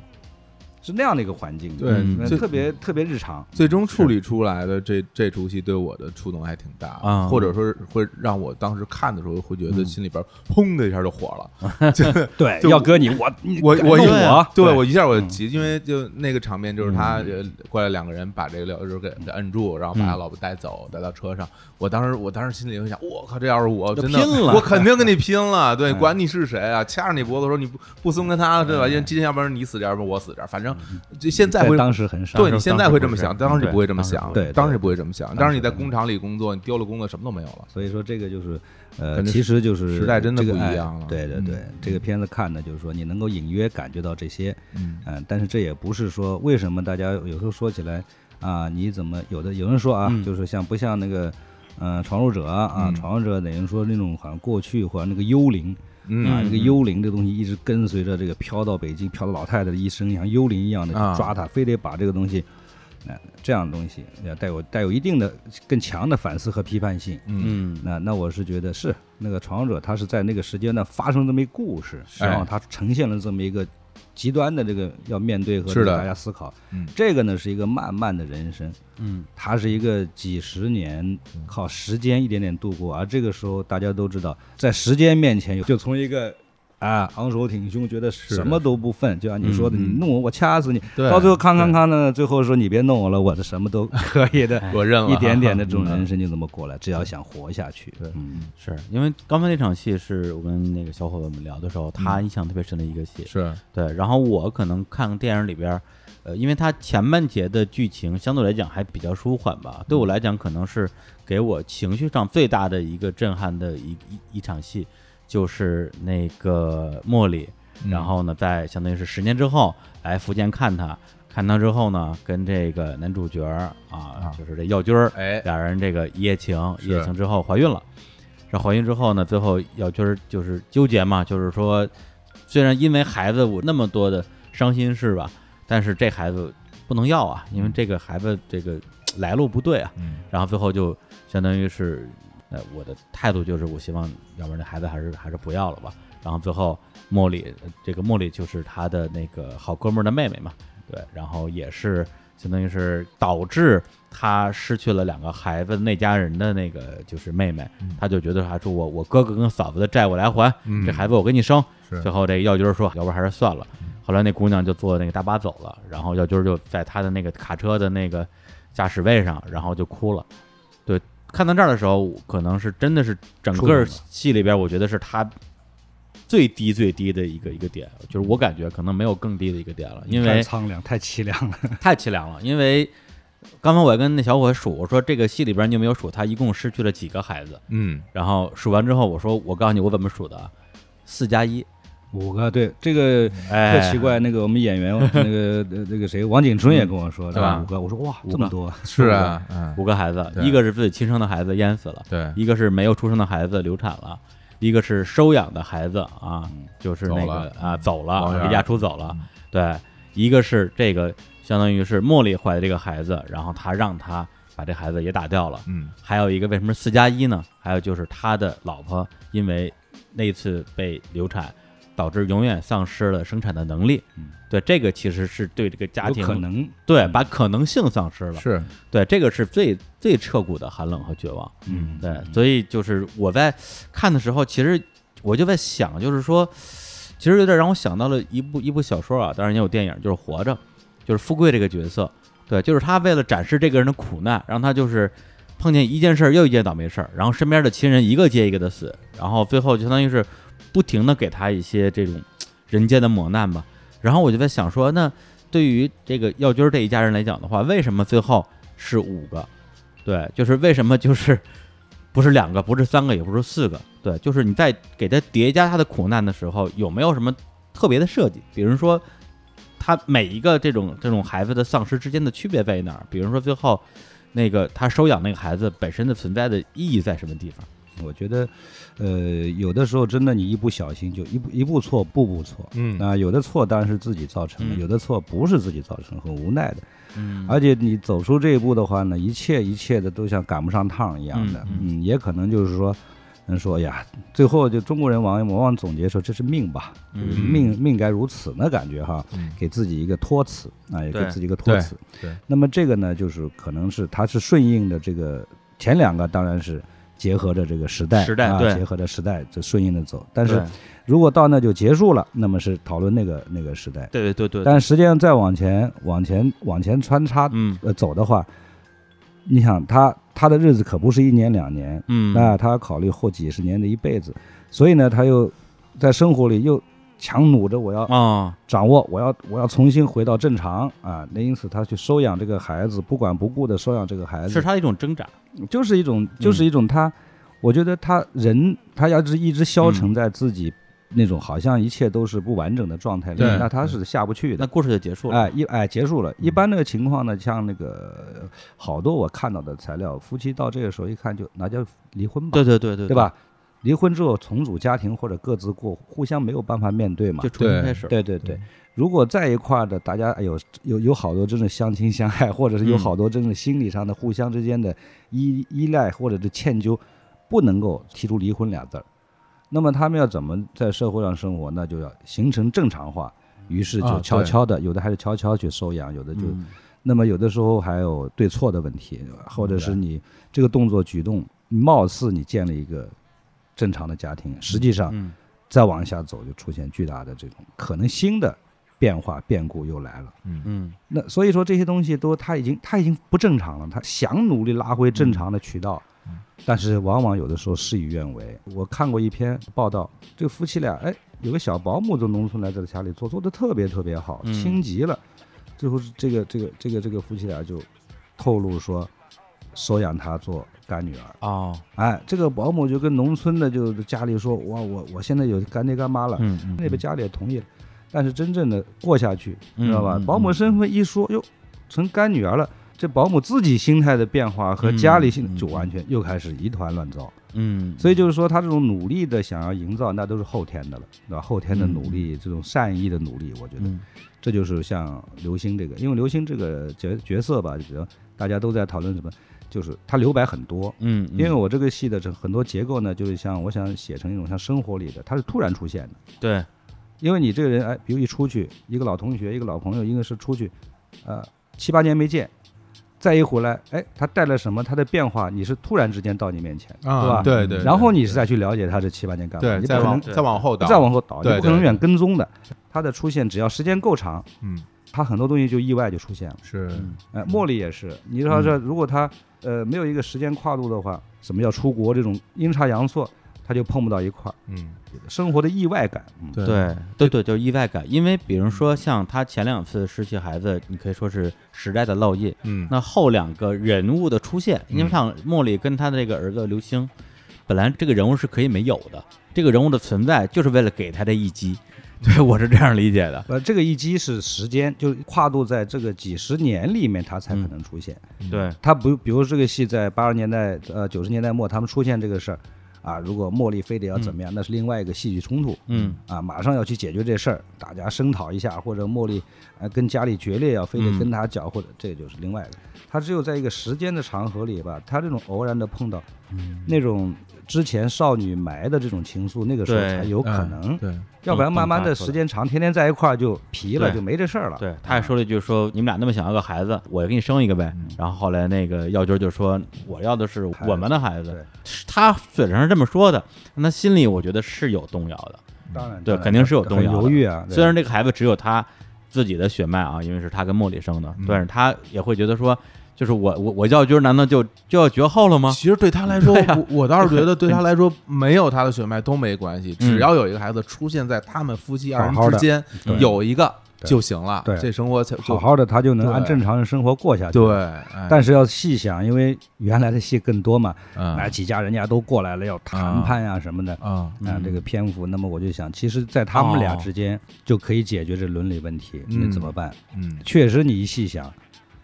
嗯，孩子的命运，我们已经遭受这个命运了。现在这个为了我们，你再生出个孩子，孩子一出生，你娘又不在了。对，这这这个就就对孩子这不合适，这个的增加了新的问题，和新的问题。完了，你呢也是，你现在说的好好的，这就是变化哈。如果说这戏往下写，说好生，好生，俩都很冲动。对，然后甚至那个丽云说好，你们生，我来带，等等的说的好好的。嗯，等到十月怀胎。哎，这种变化了非常多，对吧？他变化生出来就不舍。茉莉花一生出来，怎么给出去？对，这不给出去之后，他的心态是什么？完全都是在变化之中。对，但是这个决定，我觉得跟耀军这个整个角色的性格有很大关系。对，就是在所有这种抉择里边，他最后的选择全都是。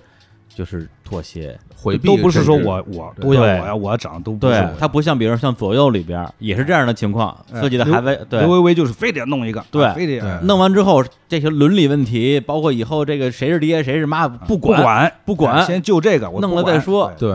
对，所以这个也很有意思，就是说实际上在这个王导的作品里边，女性角色普遍比男性要更加的积极，更加的强势，嗯，是这么。说吧，呃，其实我觉得可能像像我父亲啊，就是呃，后来被他们老同事形容成就是消极自由主义，嚯，消极自由主义，哎，他自由主义他有带消极，他有这样的，有积极自由主义，他就是消极主义，可能这方面有影响啊。像我父亲就属于他的口头禅就是别给人添麻烦啊，他就特怕添麻烦，所以呢，就是他就把自己裹起来，封闭起来，就是说我不求这社会。你社会也别来求我，比如说你给我一一分好，我要还你十分好的时候，我还不动，嗯。啊，所以呢就是麻烦，他就躲避。像我爸反正有点特殊吧，可能就有点潜移默化受影响，嗯。绝对呃不去索取任何一个不属于他的东西，嗯，然后一什么事儿来了就逃一遍，比如说现在这个事儿，呃，你们只要两家你们争一个，哪怕茶杯，别说房子，那什么东西，第一时间让开。啊，哎，就是这样的，绝对不争。嗯，那比如说，就像这个戏里边这个耀军这个角色啊，嗯，就是可能对对于我们这个年纪来讲，觉得还挺懦弱的，很对，很多时候其实是不能理解他的选择的。那么导演本身对他这个角色抱有什么样的情感？对，他其实还是有变化的，就是说他在那个血气方刚的时候，刚刚有孩子的时候，他们都属于那种他们的高兴啊，他们那种幸福感和热情是是被社会就这么。就带出来的，你知道吧？跳舞也好，大家都高兴，他就他不是一种有意识的我获得了什么之后的高兴，嗯，是那种整个气氛给托的高兴，对吧？有孩子他觉得未来不得了的，他对这个变化还有这个社会的其他变化他是不知道的，嗯，哎，无意识状态。但是咔咔这个社会的几下的这个一变化，很快人呢是这样的，我是觉得人是越不顺呢，人就越自卑。嗯，是吧？你你顺了别人夸你几句，成了几个事儿，你就慢慢就越来越自信。你要不然一打压你打压你，经常人就就灰掉了。我是觉得像耀军这个人物是，呃，慢慢慢慢灰下去了。所以后来他们搬到了那个福建的那个沿海的那个小村里边，然后住在那样的房子里，然后他拿他那个大缸子喝水，然后就拍这些生活日常。我那时候我我就看的时候，我心里就想，哎呦，你说，你说这人。活了这么多年，活什么呢？这是最后自己跑到这么一个地方，然后领养了儿子也跑了，然后他们两个人在这儿干嘛呢？就为了什么跟这儿生活？活着呀，真的是就像说，是就像这片子里，其实我蛮喜欢一句台词，就是呃，丽云说，其实那个时候时间已经停止了，嗯，剩下就慢慢变老，嗯，因为你不可能，要不然要不然双双去死，要不然就离婚，只要待着，那就是。互相之间就可能互相之间的眼睛都不直视的就那么活下去啊，互相之间就日常生活也没有什么交流，能活了就完了，就那种。对，这句台词我印象也很深，是感觉这句台词就是为了回答你的问题而出现的。嗯，因为甚至这句话有点不太像丽云会说出来的话，我感觉就是比较书面嘛。对，它不是一个生活化的语言。对，所以我觉得就是这个戏本身，呃，因为在柏林也拿了两个奖啊，这个男女主角。本身这个王景春老师跟于梅老师演的也非常好，但是另外一个角色就是海燕这个角色，我觉得整个的形象也其实非常的立体，甚至在那个时代之下更典型啊，因为他刚开始的形象可能对我们来讲就过于低矮了啊，基本上就是反派。你说这一片里谁是反派？坏人，对他可能他可能是感觉像是唯一的坏人了嘛。但是到最后你能够，我觉得不能说是你能够。原谅他，但是你能理解他为什么会变成那个样子。嗯，对这个角色塑造，我个人倒觉得也是蛮成功的。可惜没有这个男配角、女配角奖，或者是啊，但他也算主角，这几个都是主角，对对，都有都有根儿，都有故事，都有来龙去脉。嗯，然后像这个人物吧，我觉得那个谁马未都那天嗯聊的挺好，马爷聊挺好。嗯，他就提呃讲出一个叫伪人性。嗯，就我们有这个人性和伪人性啊，人性是。你可以在这个很很清静的、很安全的这个环境里吧，你很真实。然后呢，一旦让你放到一个，比如说平台上去，放到一个像像那个角色里面的这么一个身份，嗯，他的工作，甚至我现在讲的就制服，是吧？哎，不管怎么说，一个制服一穿，他马上就进入这个社会规定情境里，你该什么样的一个人的社会角色，对吧？社会角色，你比如说，你有一个制服，你就上街，你就敢。伸手拦这个指这个，嗯，因为这个制服给了你一个另外的人执法的权利，而且你就会学那个样子去走，嗯，你脱下以后你就不敢了，你一伸手人抽你谁啊？嗯，所以这个东西就给海燕这个人物其实给了一个就是依托，嗯，这说的挺好的，我觉得。对，就是他们两家的这个戏，其实我看起来是特别有共鸣的，因为我我小时候就生长在我就是我我父母的这个公司的宿舍大院儿。然后呢，我爸也有一特别好的朋友，他们家孩子也跟我一边大，然后我们 我们俩从小就一起长大，我们一起出去玩，去颐和园，然后所所有都是一起拍照片，好多好多照片。然后我们俩同年，他比我大了三个月，哦，对，然后就这么一起上小学、上中学什么的。然后他爸和我爸经常周末一起喝酒。他们俩一起喝酒的时候，就把我们俩就往外轰，也往说出去吧，出去吧什么的。然后说说说我们俩都是哥们儿，你们俩也必须当哥们儿啊！真是哈，跟的天长一样。我看着我当时就觉得，哎呦，我说这个这这我太熟了，这这个东西就完全是我生活中的那样那样的画面，而且它里面就是呃海燕的那个角色。其实我就知道肯定是有原型，因为我们家里边他们很多平时大家年纪差不多，也都是同事，但有人就是领导嘛，有人就是普通人嘛。还有些领导，他们我我有时候听到爸妈他们会在背后去说说说那些人特特孙子怎么怎么样，然后 我当时会觉得，哎，怎么你们白天不还挺好？对对对对对，怎么怎么现背后还说这个？对，怎么现怎么现现在又又骂的？那这人到底这阿姨到底是好人还是坏人？是 是是，然后我心里边其实就会有疑惑。所以我看到那那几出戏的时候，我当时心里就会觉得，哎呀，我天哪！就回到童年的那种感觉。嗯，对。然后表面上跳舞的时候还聊得好好的，对，特别有共鸣。带华儿是不是生我气了？没事儿，什么？对，实际上，尤尤其等到他们后来公司有那个第三产业以后，他们自己又出来呃开饭店什么的，然后大家在一起工作，有的人就完全成了经理。然后那个时候原来都是朋友，后来他们是那种关系之复杂呀，弄得我真是搞不懂。对，是的，是的。然后我在看这个电影的时候。我就跳出来，我一看这，我想啊，原来那些事儿，我好像就明白了好多。我真的，真的，原来 小时候因为对看见看不懂，对那个时候在我记忆里，但是我长大我就忘掉它了，因为我这东西已经记忆就被新的对它过去了好多年了。然后一看这，我突然间又想起了当时那些很多片段，然后就在我脑里呜呜那儿转，真的真的是。这片我觉得谁没共鸣，你也得有共鸣啊。对，因为他这个电影啊，最后有一个重要的这个场景，就是他们去扫墓。哦，对，就是相当于他们是时隔了将近二十年。嘛，回到北京，嗯，因为太多年没有去给他们那个儿子扫墓了，然后就，而且那墓碑好像感觉是在一个墓园的上边，对，最老的一片地方，对，就是甚至有点孤坟的感觉，肯定是他们当时那个地方还没有，还没有，不是墓园，对，是因为那时候就是那种坟地，那个时候没有经营嘛，然后慢慢慢慢的才会有，有点野坟的那种感觉，对对对对，然后呢，这个墓碑旁边也长了好多草，他跟那拔草，然后我就盯那墓碑看，嗯。看他那个小孩的出生年份，因为我我要通过出生年份来确定年代嘛。啊，一看一九八二到一九九四，是我一看，有小伙子老师，完全是对，完全就是同一年出生，一年出生的，对，所以就是他的父母的那个年纪，就是咱们的父母那个年纪嘛。对对，都经历过。对，不过说到这场戏，我觉得也挺有意思的。其实我在网上也看到挺多，就是已经看过点映的人啊。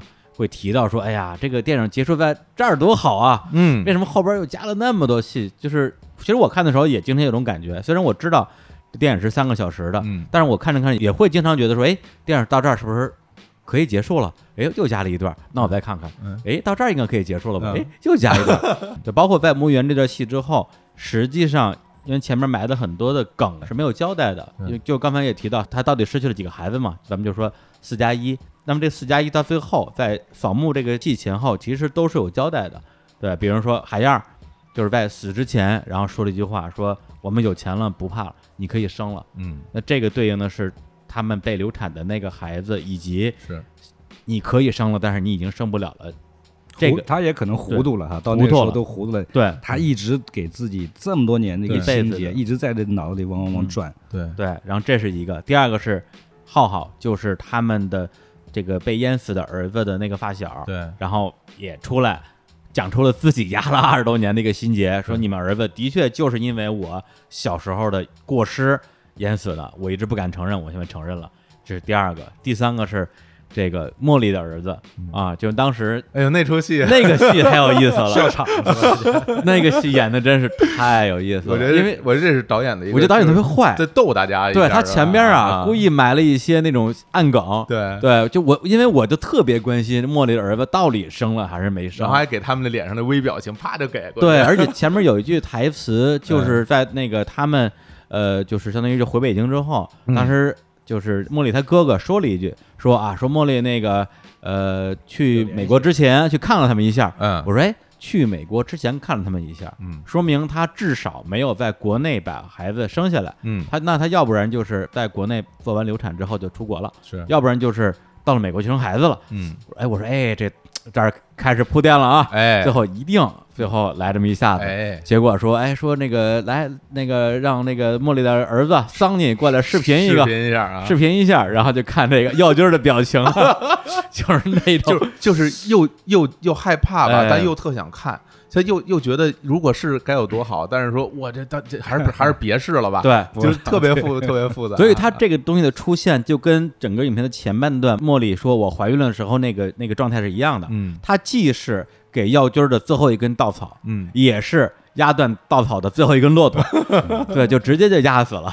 最后发现桑尼出来之后是一小老外，可漂亮了。啊对，然后这个耀军就又长出一口气，又失望，我感觉。就 是对那个那我我这我觉得这个这个这个戏一般演员真演不出来。这个对对对，那个真的是特别好，我也没想到他那个，而且我们是真的并没有让他说什么，他自己就知道嘛。这个这个戏给到他就知道这么一回事，而且这个。现在这个墓地和这个还真是有有好多意见嗯，好多意见在在讨论。对，有的时候觉得那儿好，有的时候这这这好。是因为刚刚我说完这个三个交代嘛，嗯，对，就是流产的孩子、淹死的孩子和这个茉莉的孩子，最后一个就是王源，就是他们那个养子。哎，最后我说，哎，那这个也得给我交代吧。嗯，结果果然给交代了啊，然后就离家出走，叛逆少年嘛，最后父子大和解了。哎，然后电影走入了一个呃形式上的啊一个大团圆的结尾，也会，我觉得我就太完整是吧？对对对，就我我觉得是这样的，就是呃，当然就是网上的观点我也看了一些，说这个。呃，就是太大团圆了，冲淡了整个的电影的悲剧主题，或者说削弱了这个作品的批判性。我自己的感受是说，实际上这个电影的基调在扫墓之前其实已经完全已经定下来了。嗯，最后只是他提供大家一个观影终点的一个情绪。嗯，对，无论最后这个孩子回来还是没回来，无论茉莉这孩子生了还是没生，前面所有的该发生的东西都已经发生过了，它不改变整个影片的任何架构。对，到最后其实实际上，我觉得导演的选择是在于说前边的这四个伏笔，最后我到底要以什么样的方式来填，以及有没有可能最后我留了四个扣子，我只解两个，还有两个我就不解了。比如王源这个这个事情下文我不说了。他到底回来没没回来？我不拍，或者茉莉这个孩子到底是谁的，我就不说，就不提了，你就自己猜去吧。实际上，我觉得导演最后是在这个方面去做取舍。实际上，在一个电影里呈现的到那个时候的时候，大家会看到或者希望，特别是对我啊，希望带有一种批判性。那么，但是呢，呃，真正的生活啊，或者是我们这种的复杂性来说，呃，它这种指向和批判性往往是埋在日常之下了，就是说。真正的生活里，你不会看到一个遭受这样的人，天天除了他疯了，你在跟他接触的时候，你除了跟他深聊，你这些事儿你在他身上是看不出非常的指向的，你知道吧？明白。而且这样真实的人吧，他其实慢慢从一种有有对象的愤怒，慢慢被命运压压压到最后，这个最大的悲哀是找不到对象。他会说这是因为这个这个体制嘛？嗯，人人如此。对，是，对吧？所以呢，最后他是一个这样生活里，我觉得是。所以这个戏不单是一个你要批判什么东西的一个点，它是弥漫在生活里面，点点滴滴，点点滴滴，点点，就这么过一辈子。然后真的很多事情为什么憋在心里，他他他不好说什么。是。然后呢，他这个茉莉这个孩子其实是就生活再往前走一步又变了。生出来又怎么样？他的生活是在变化着。那现在是跟他说不生，但是实际上他走以后，他有没有后悔？他肯定也做梦想这事儿怎么弄哈？好，没有就没有了。结果发现这个几年过去以后，帮这个东西又回到面前，等于说把当时的一丝希望又给你展现在你面前。这样的话，从戏剧上说啊，嗯，但生活里也可能，生活里太有可能了。嗯，这个女孩茉莉去美国留学，嗯，我是现代派，我不生孩子，我不结婚。可能他一到美国，马上碰到个帅哥，立刻投降，对不对？对，他生活就是变化的。嗯，他一投降，几年以后，他这孩子出来，那么这个时候连到他自己的话，是他当时说不要的，嗯但出现这么一个希望，他就复杂了。嗯嗯，这个复杂的话呢，这就让他这个生活就像说骆驼压 压压稻草，就给他一下，是，就是没有，对，错过了，嗯是，就生活就是这么残酷。其实大家爆笑。嗯，好多观众看到爆笑，但是爆笑之后，其实你想到的生活的本源没有理想啊，没有团圆，嗯，就实际上就是不是团圆，就是看到的相反是生活的残酷性。那个时候你不是说可以不要吗？嗯，对不起我啊，对不起你，对不起孩子，对不起妈，这事不能要。嗯，很高尚，好，谢谢，过去了。嗯，等到你回过来，长大了，老了，后悔了，想要的时候，一看没有了，真没有了。你最爱的那个人。可能你曾经人家爱过你的这个人，嗯，看到你就跟看陌生人一样就过去了，对对对，抱着他自己的孩子过日子去了，嗯，你会觉得他一辈子好像因为有这个情愫，一辈子会对你怎么样吗？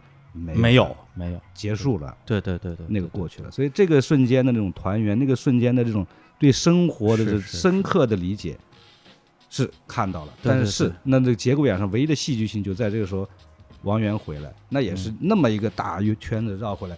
给他们两个善良人开这么一个小窗，他其实不是批判和不批判本身，明白？他就生活那种无常，变来变去，对，那种小小的希望抹着眼泪，呃，然后两个这个傻乎乎的被命运折磨成这样的老头老太太，面对一个叛逆逆子，还在那高兴呢，就还在那这一点点希望，一点点小火。拢着怕它灭了，嗯，这种东西其实已经无关乎批判，是生活这种漫漫长河给我们这种带来的体悟。嗯，对，也就是说，最后这一团火焰有没有出现，实际上在生活之中是完全是随机的。对，可以，哎，可以，它可以有，也可以没有。对，其实最后还是导演自己希望在结尾出现这样一个。那对对对，我是觉得从戏剧观上说，哎，一看到那出现以后，你会觉得啊，开始一切都呃完美。但是你呃把它想成生活的一切的无常的可能性，一切都可能。当你在看到这个。父母啊，这走了一辈，到这个时候，他们就像我们的父母对我们一样，我们无论再怎么样，无论伤他们多少心，无论什么回来，他们都是那种把你当孩子，一切的原谅，一切就是他们的那点点，就是这一辈子那上一辈人那种那种被动的命运到这抓住你一点点那种欢心，你给他一点点笑容，他就他就会高兴的不得了，就是他这个这样的一种所谓的团圆在。底下那个心酸继续隐痛，继续延续下去。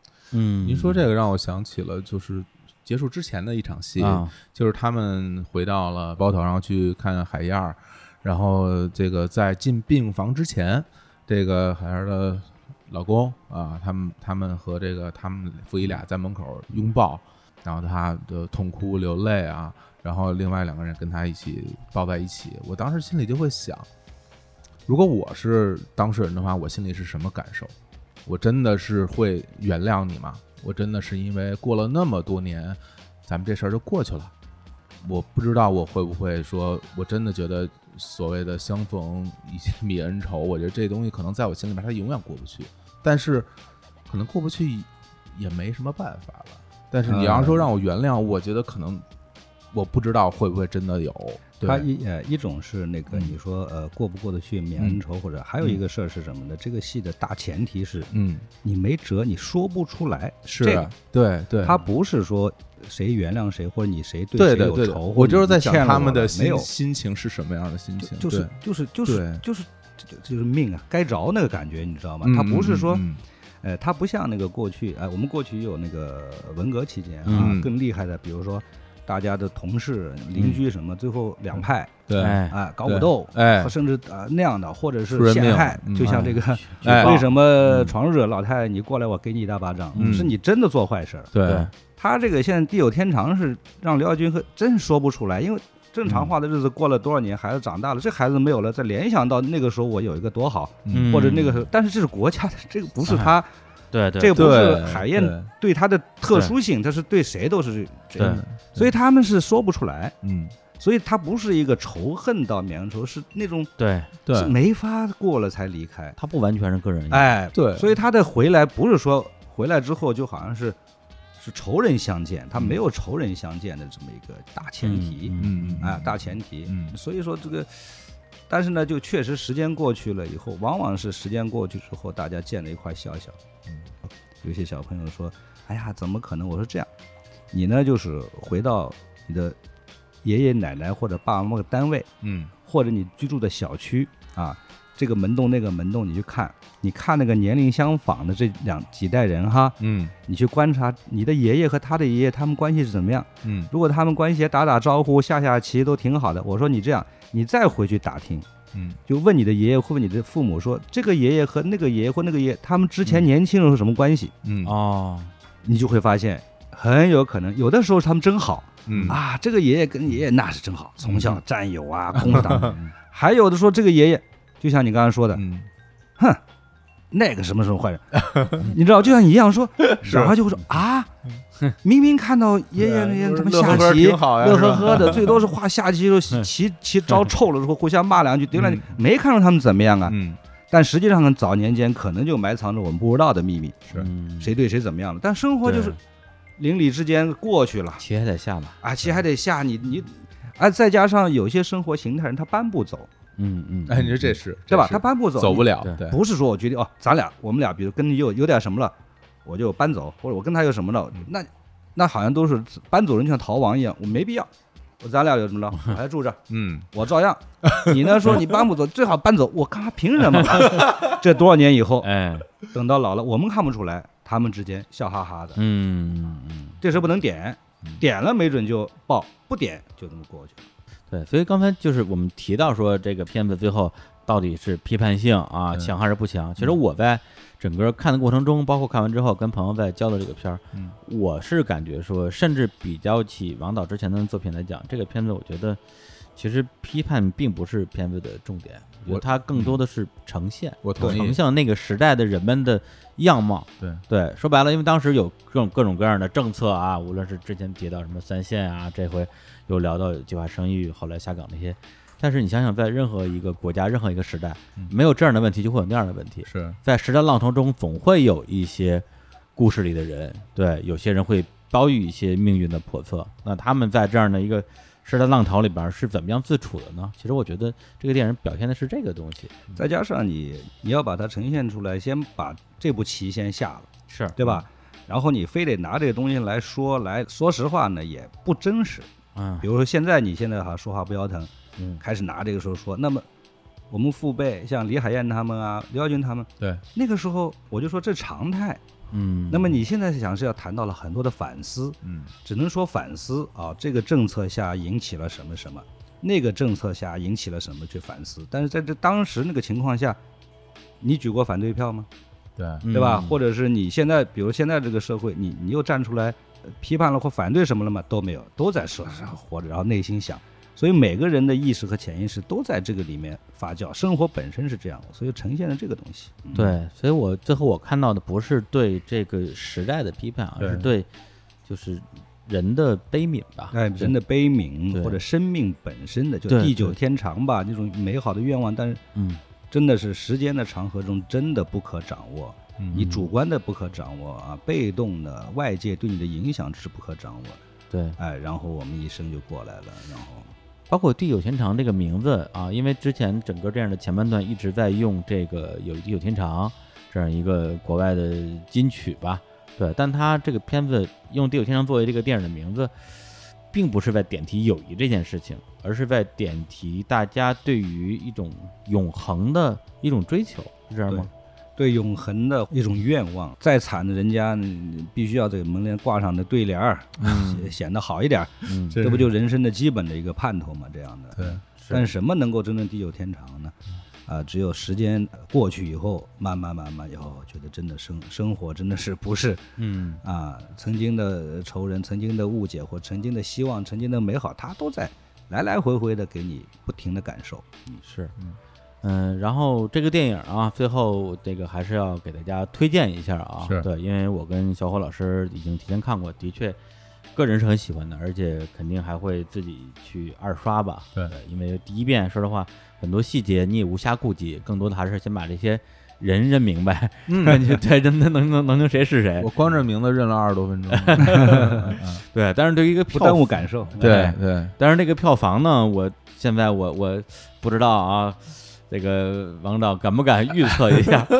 因为因为我之前查这个这关于王小帅导演的这个一些报道啊，非常有趣。在二零零九年的时候，有一个报道，不是你是不是要提那个什么？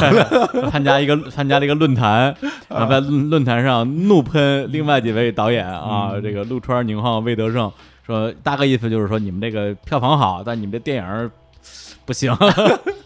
对，然后场面一度十分尴尬。然后后来呢，有一位业界大佬，这个于东啊，于东先生给这个王导解了个围，说这个这个王小帅的的电影是很棒的啊，他的作品跟你说十年之后票房能过亿，这是二零零九年说的啊。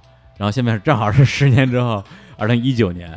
然后那之前的电影呢？呃，我我之前也了解了一下，好像没有过亿的，那不可能，好像最高的是一千万。然后呢，结结果这一部这个这个这个《地久天长》上映之前，于东先生又出来了哦，对，又立了个 flag，说这部片儿票房能过六亿哇。对，因为现在票房过亿就跟以前说万元户一样，好像就随便谁就都能过个亿，白金唱片。对我也不知道这个这个这个啊，这数怎么算出来的？对，这个这个于于东老师这个 flag 立的，嗯，是不是 让你有压力？呃，当年那个事儿确实弄得很尴尬哈，让我使得我这个人现在在人们心目中非常的不合群儿哈，不地道。嗯，大家都那么好，你呢老说老说一些丧气话。呃，这个确实呢，这个向那个当年的这个几位道歉，呃，这个脱口而出，因为。当时的情况呢，是因为可能把我放错台了，我当时觉得我上错台了啊，嗯，就是那几个就真是现在当当年就是很很火，就这标杆嘛，当时这个特别现象级的几个演户，然后呢，把我我是。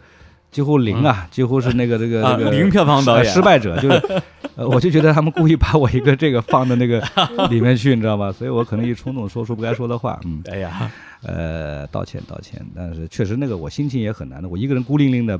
跟那个三个 上亿的亿亿元，那个那个放一块，那个时候亿亿元不得了的，相当于现在那么十几二十亿的感觉。对对对对。然后呢，这样，但是于东呢，确实他也打了个圆场，但是这回呢是博纳博纳发行。嗯嗯嗯。所以于东这人我还是挺感激他的，他不光说对吧？然后呢，曾经的日照重庆他也帮我发行。对对对。那么他现在也越来越有经验，越做越好。然后呢，看完这个片子，大家一块努力。现在他管发行，包括宣传呀，一块。弄，嗯，但是呢，我觉得就算是这样吧，他说的 很让人激愤的这个话，但是呢，这个电影真的不是拿卡尺量出来的啊，不是一个大数据量出来的。他话是这样说，说，嗯，呃，那个等到什么时候啊，呃，中国票房那个时候几十个亿嘛，啊，到一百个亿的时候，还没有个百分之，嗯，一吗？还是啊，就一百个亿了，你总有个一个亿吧，嗯，哎，不用十个亿。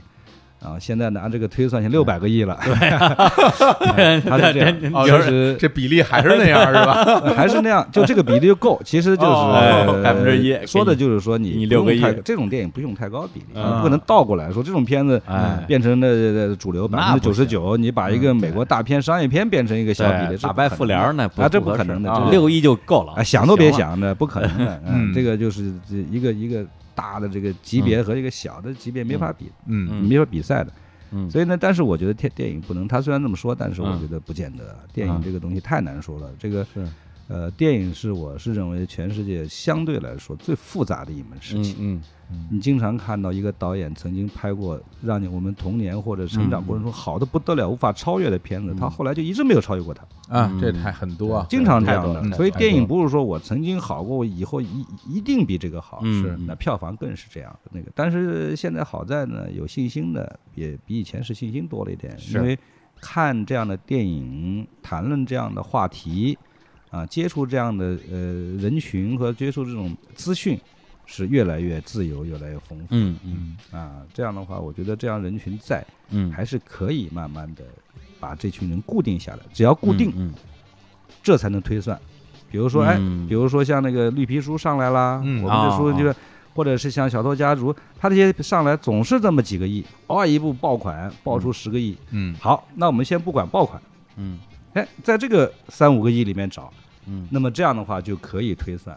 这类片子总有这么一个基础观众，哎，嗯，还是这么去想才行。所以现在还还没有一个结论，不是，就是票房问题是一定要要问王小帅导演的，因为这个这个话题太有意思了。是，因为我之前我在那个百度上搜嘛，啊，王小帅加票房，嗯，出来那些那些新闻标题啊，都是零票，对吧？特别好笑啊，比如说啊，这个呃，我是一票房惨淡，但我一点也不痛苦。嗯，然后呢？这个《闯入者》票房这么差，我接受不了，全是一些互相矛盾的标题，嗯，就一会儿受得了，一会儿受不了。没有，这个要分开说。真的，我是这样，我基本上啊，如果我真受不了，像他那受不了，我就早就改弦归章了，我就跟章了，我就拍别的去了。我说这个东西追那个去了，一直还没有。就是我觉得是，呃，电影归电影，一码是一码。你创作的时候呢，好好创作，但它不见得像刚才说的，不见得就嗯嗯对票房是正比。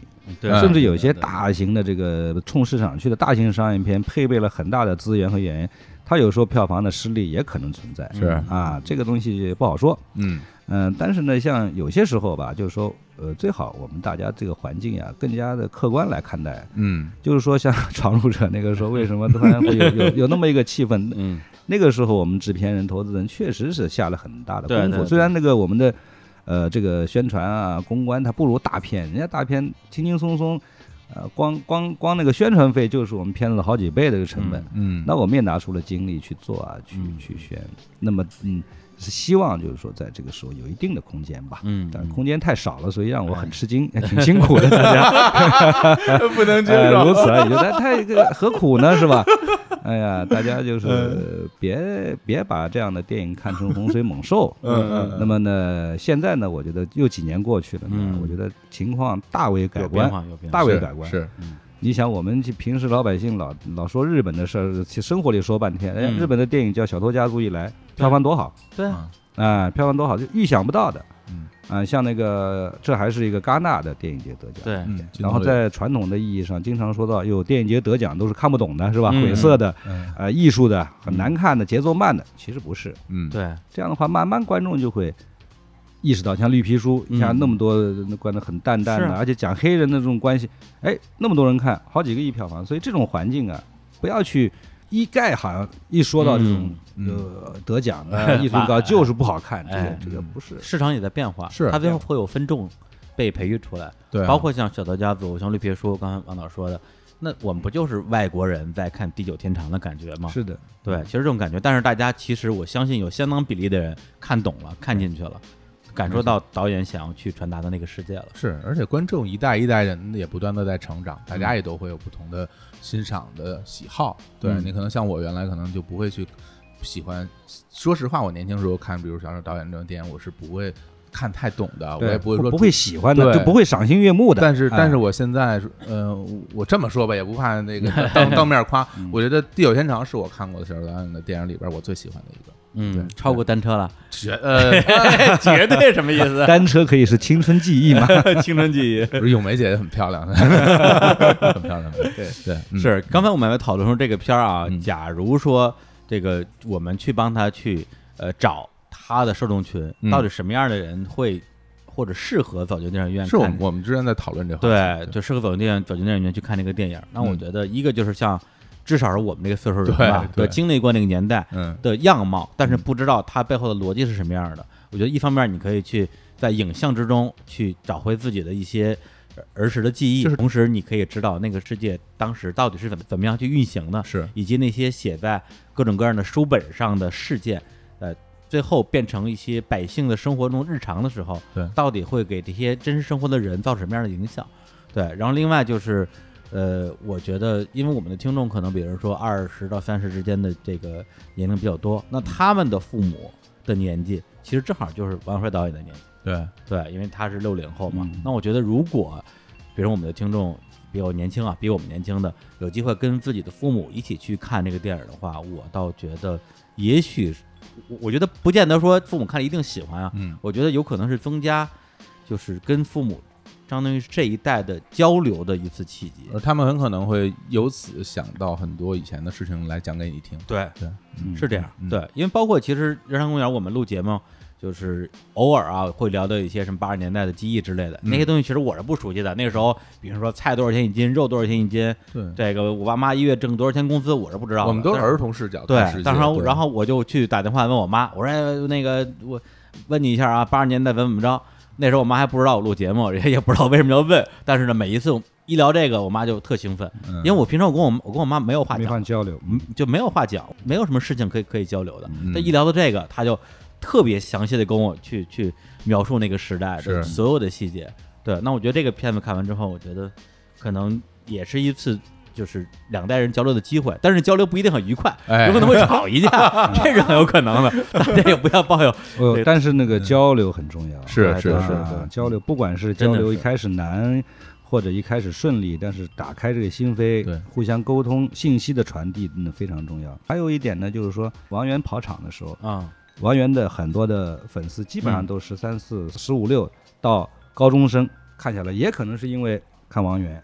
那么通过看王源，他实际上辐射看到了整个这个影片的环境，是他就啊跟进去跟进去。当然他的偶像王源出来，他们更高兴的看一看他。当王源这个戏没有了，别的戏进来的时候，他们都跟下来了，而且提出一些非常比可能在一些媒体记者提的还要有趣的、还有深刻的问题。对，所以他这个这个年龄段是完全全年龄段的。说实话，我觉得零零后看这部电影啊，嗯，可能就跟外国人看这部电影一样。有可能他会问很多为什么，是对，不像我们，我们知道为什么，对对，这个我觉得反而是一个非常有意思的观影的角度。对对对，嗯，那到四五十年代这些人出生，那更别说了，对吧？刚刚离退休，嗯，刚刚退休正没事干呢，有一个这片子，那就。溜着手就去看一眼，哎，我我父母那代人讲的就是他们的故事，就是他们，就是一模一样，就是他们一模一样。所以希望啊，能够有有这些人都来看，哎，咱们票房冲六亿啊，哎，冲六亿啊，为这个六亿票房 百分之一 贡贡献自己的力量啊。反正是大家好啊，我没说啊。嗯，哎，就刚才那个小王老师说，这个《地久天长》是他最喜欢的这个王导的作品，对我来讲。到今天为止，的确也的确也是了，是吧？也也是我最选的一部。如果让我排第二部的话，其实说实话，我还挺喜欢《冬春的日子》的。对，就是你的第一部，正好第一部跟最后一部嘛。对对，包括现在你们那个工作室，你们的公司也叫这个冬春冬春影业。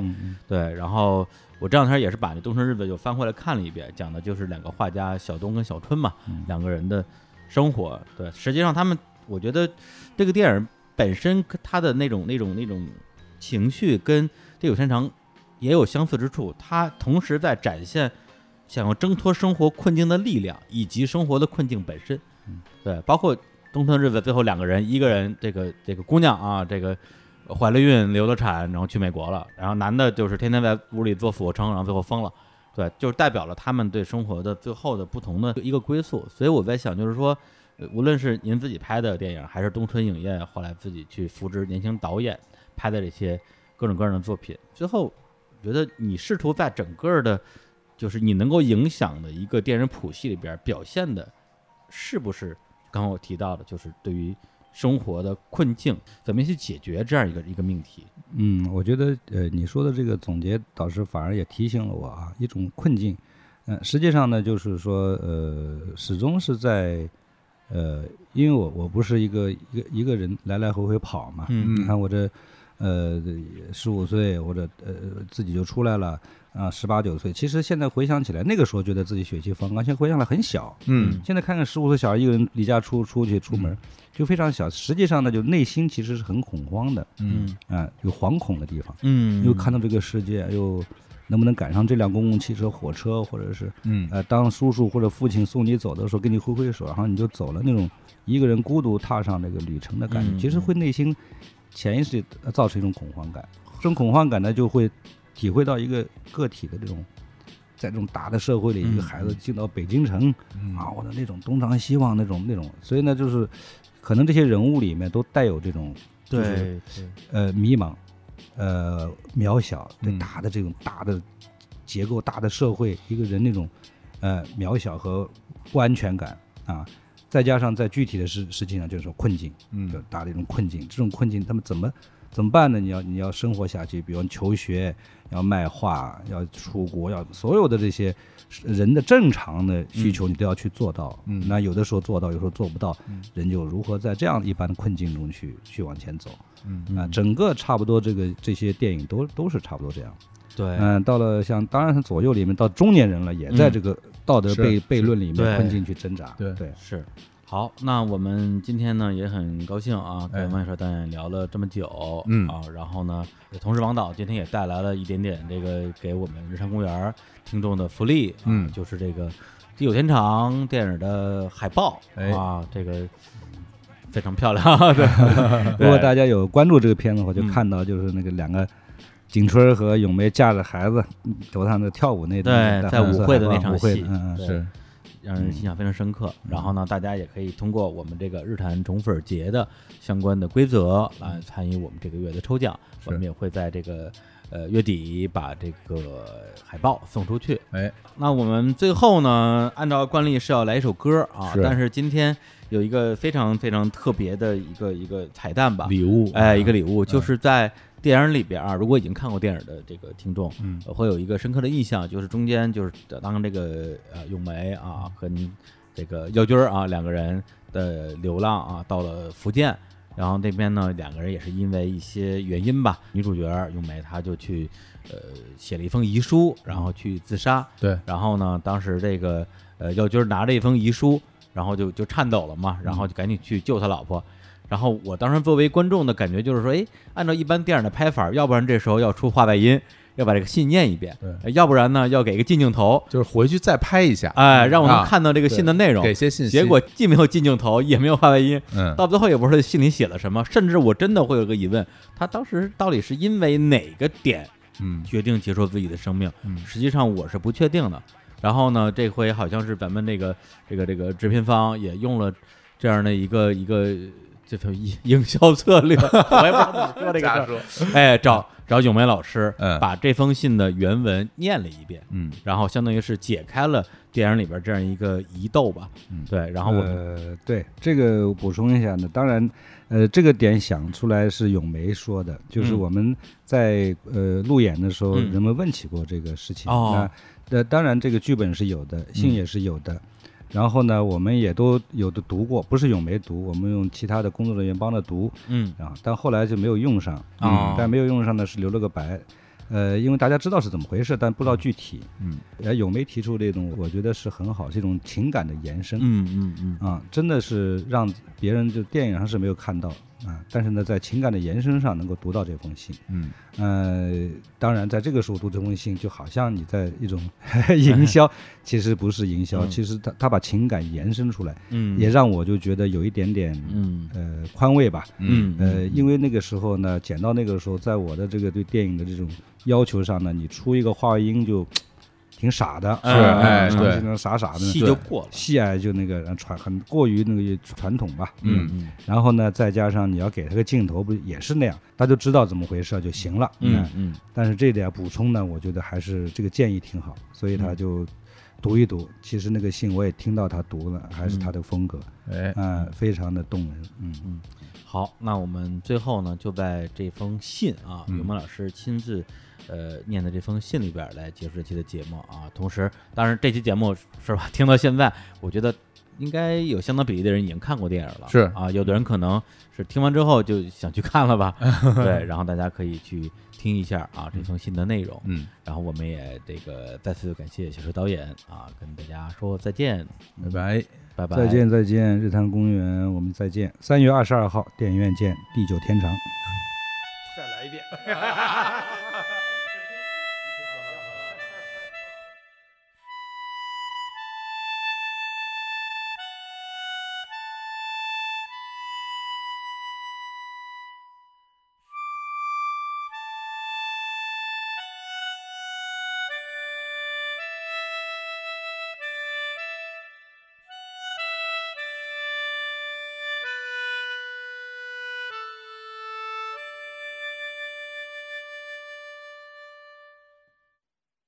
小娟，我对不起你，跟着我逃避了那么多年。自从到了这里，时间似乎停止了，我们也再也没有地方可去了。可日子还要继续过，那就过吧。本来以为有了星星。一切都可以重新开始，看来我又错了。长得再像，终究不是我们的星星。谢谢你，对我不离不弃。我们都尽力了，我累了，很累。我想。如果我走了，你还可以重新开始。本来想，大海就在眼前，但我还是怕你找不到我，送我回家。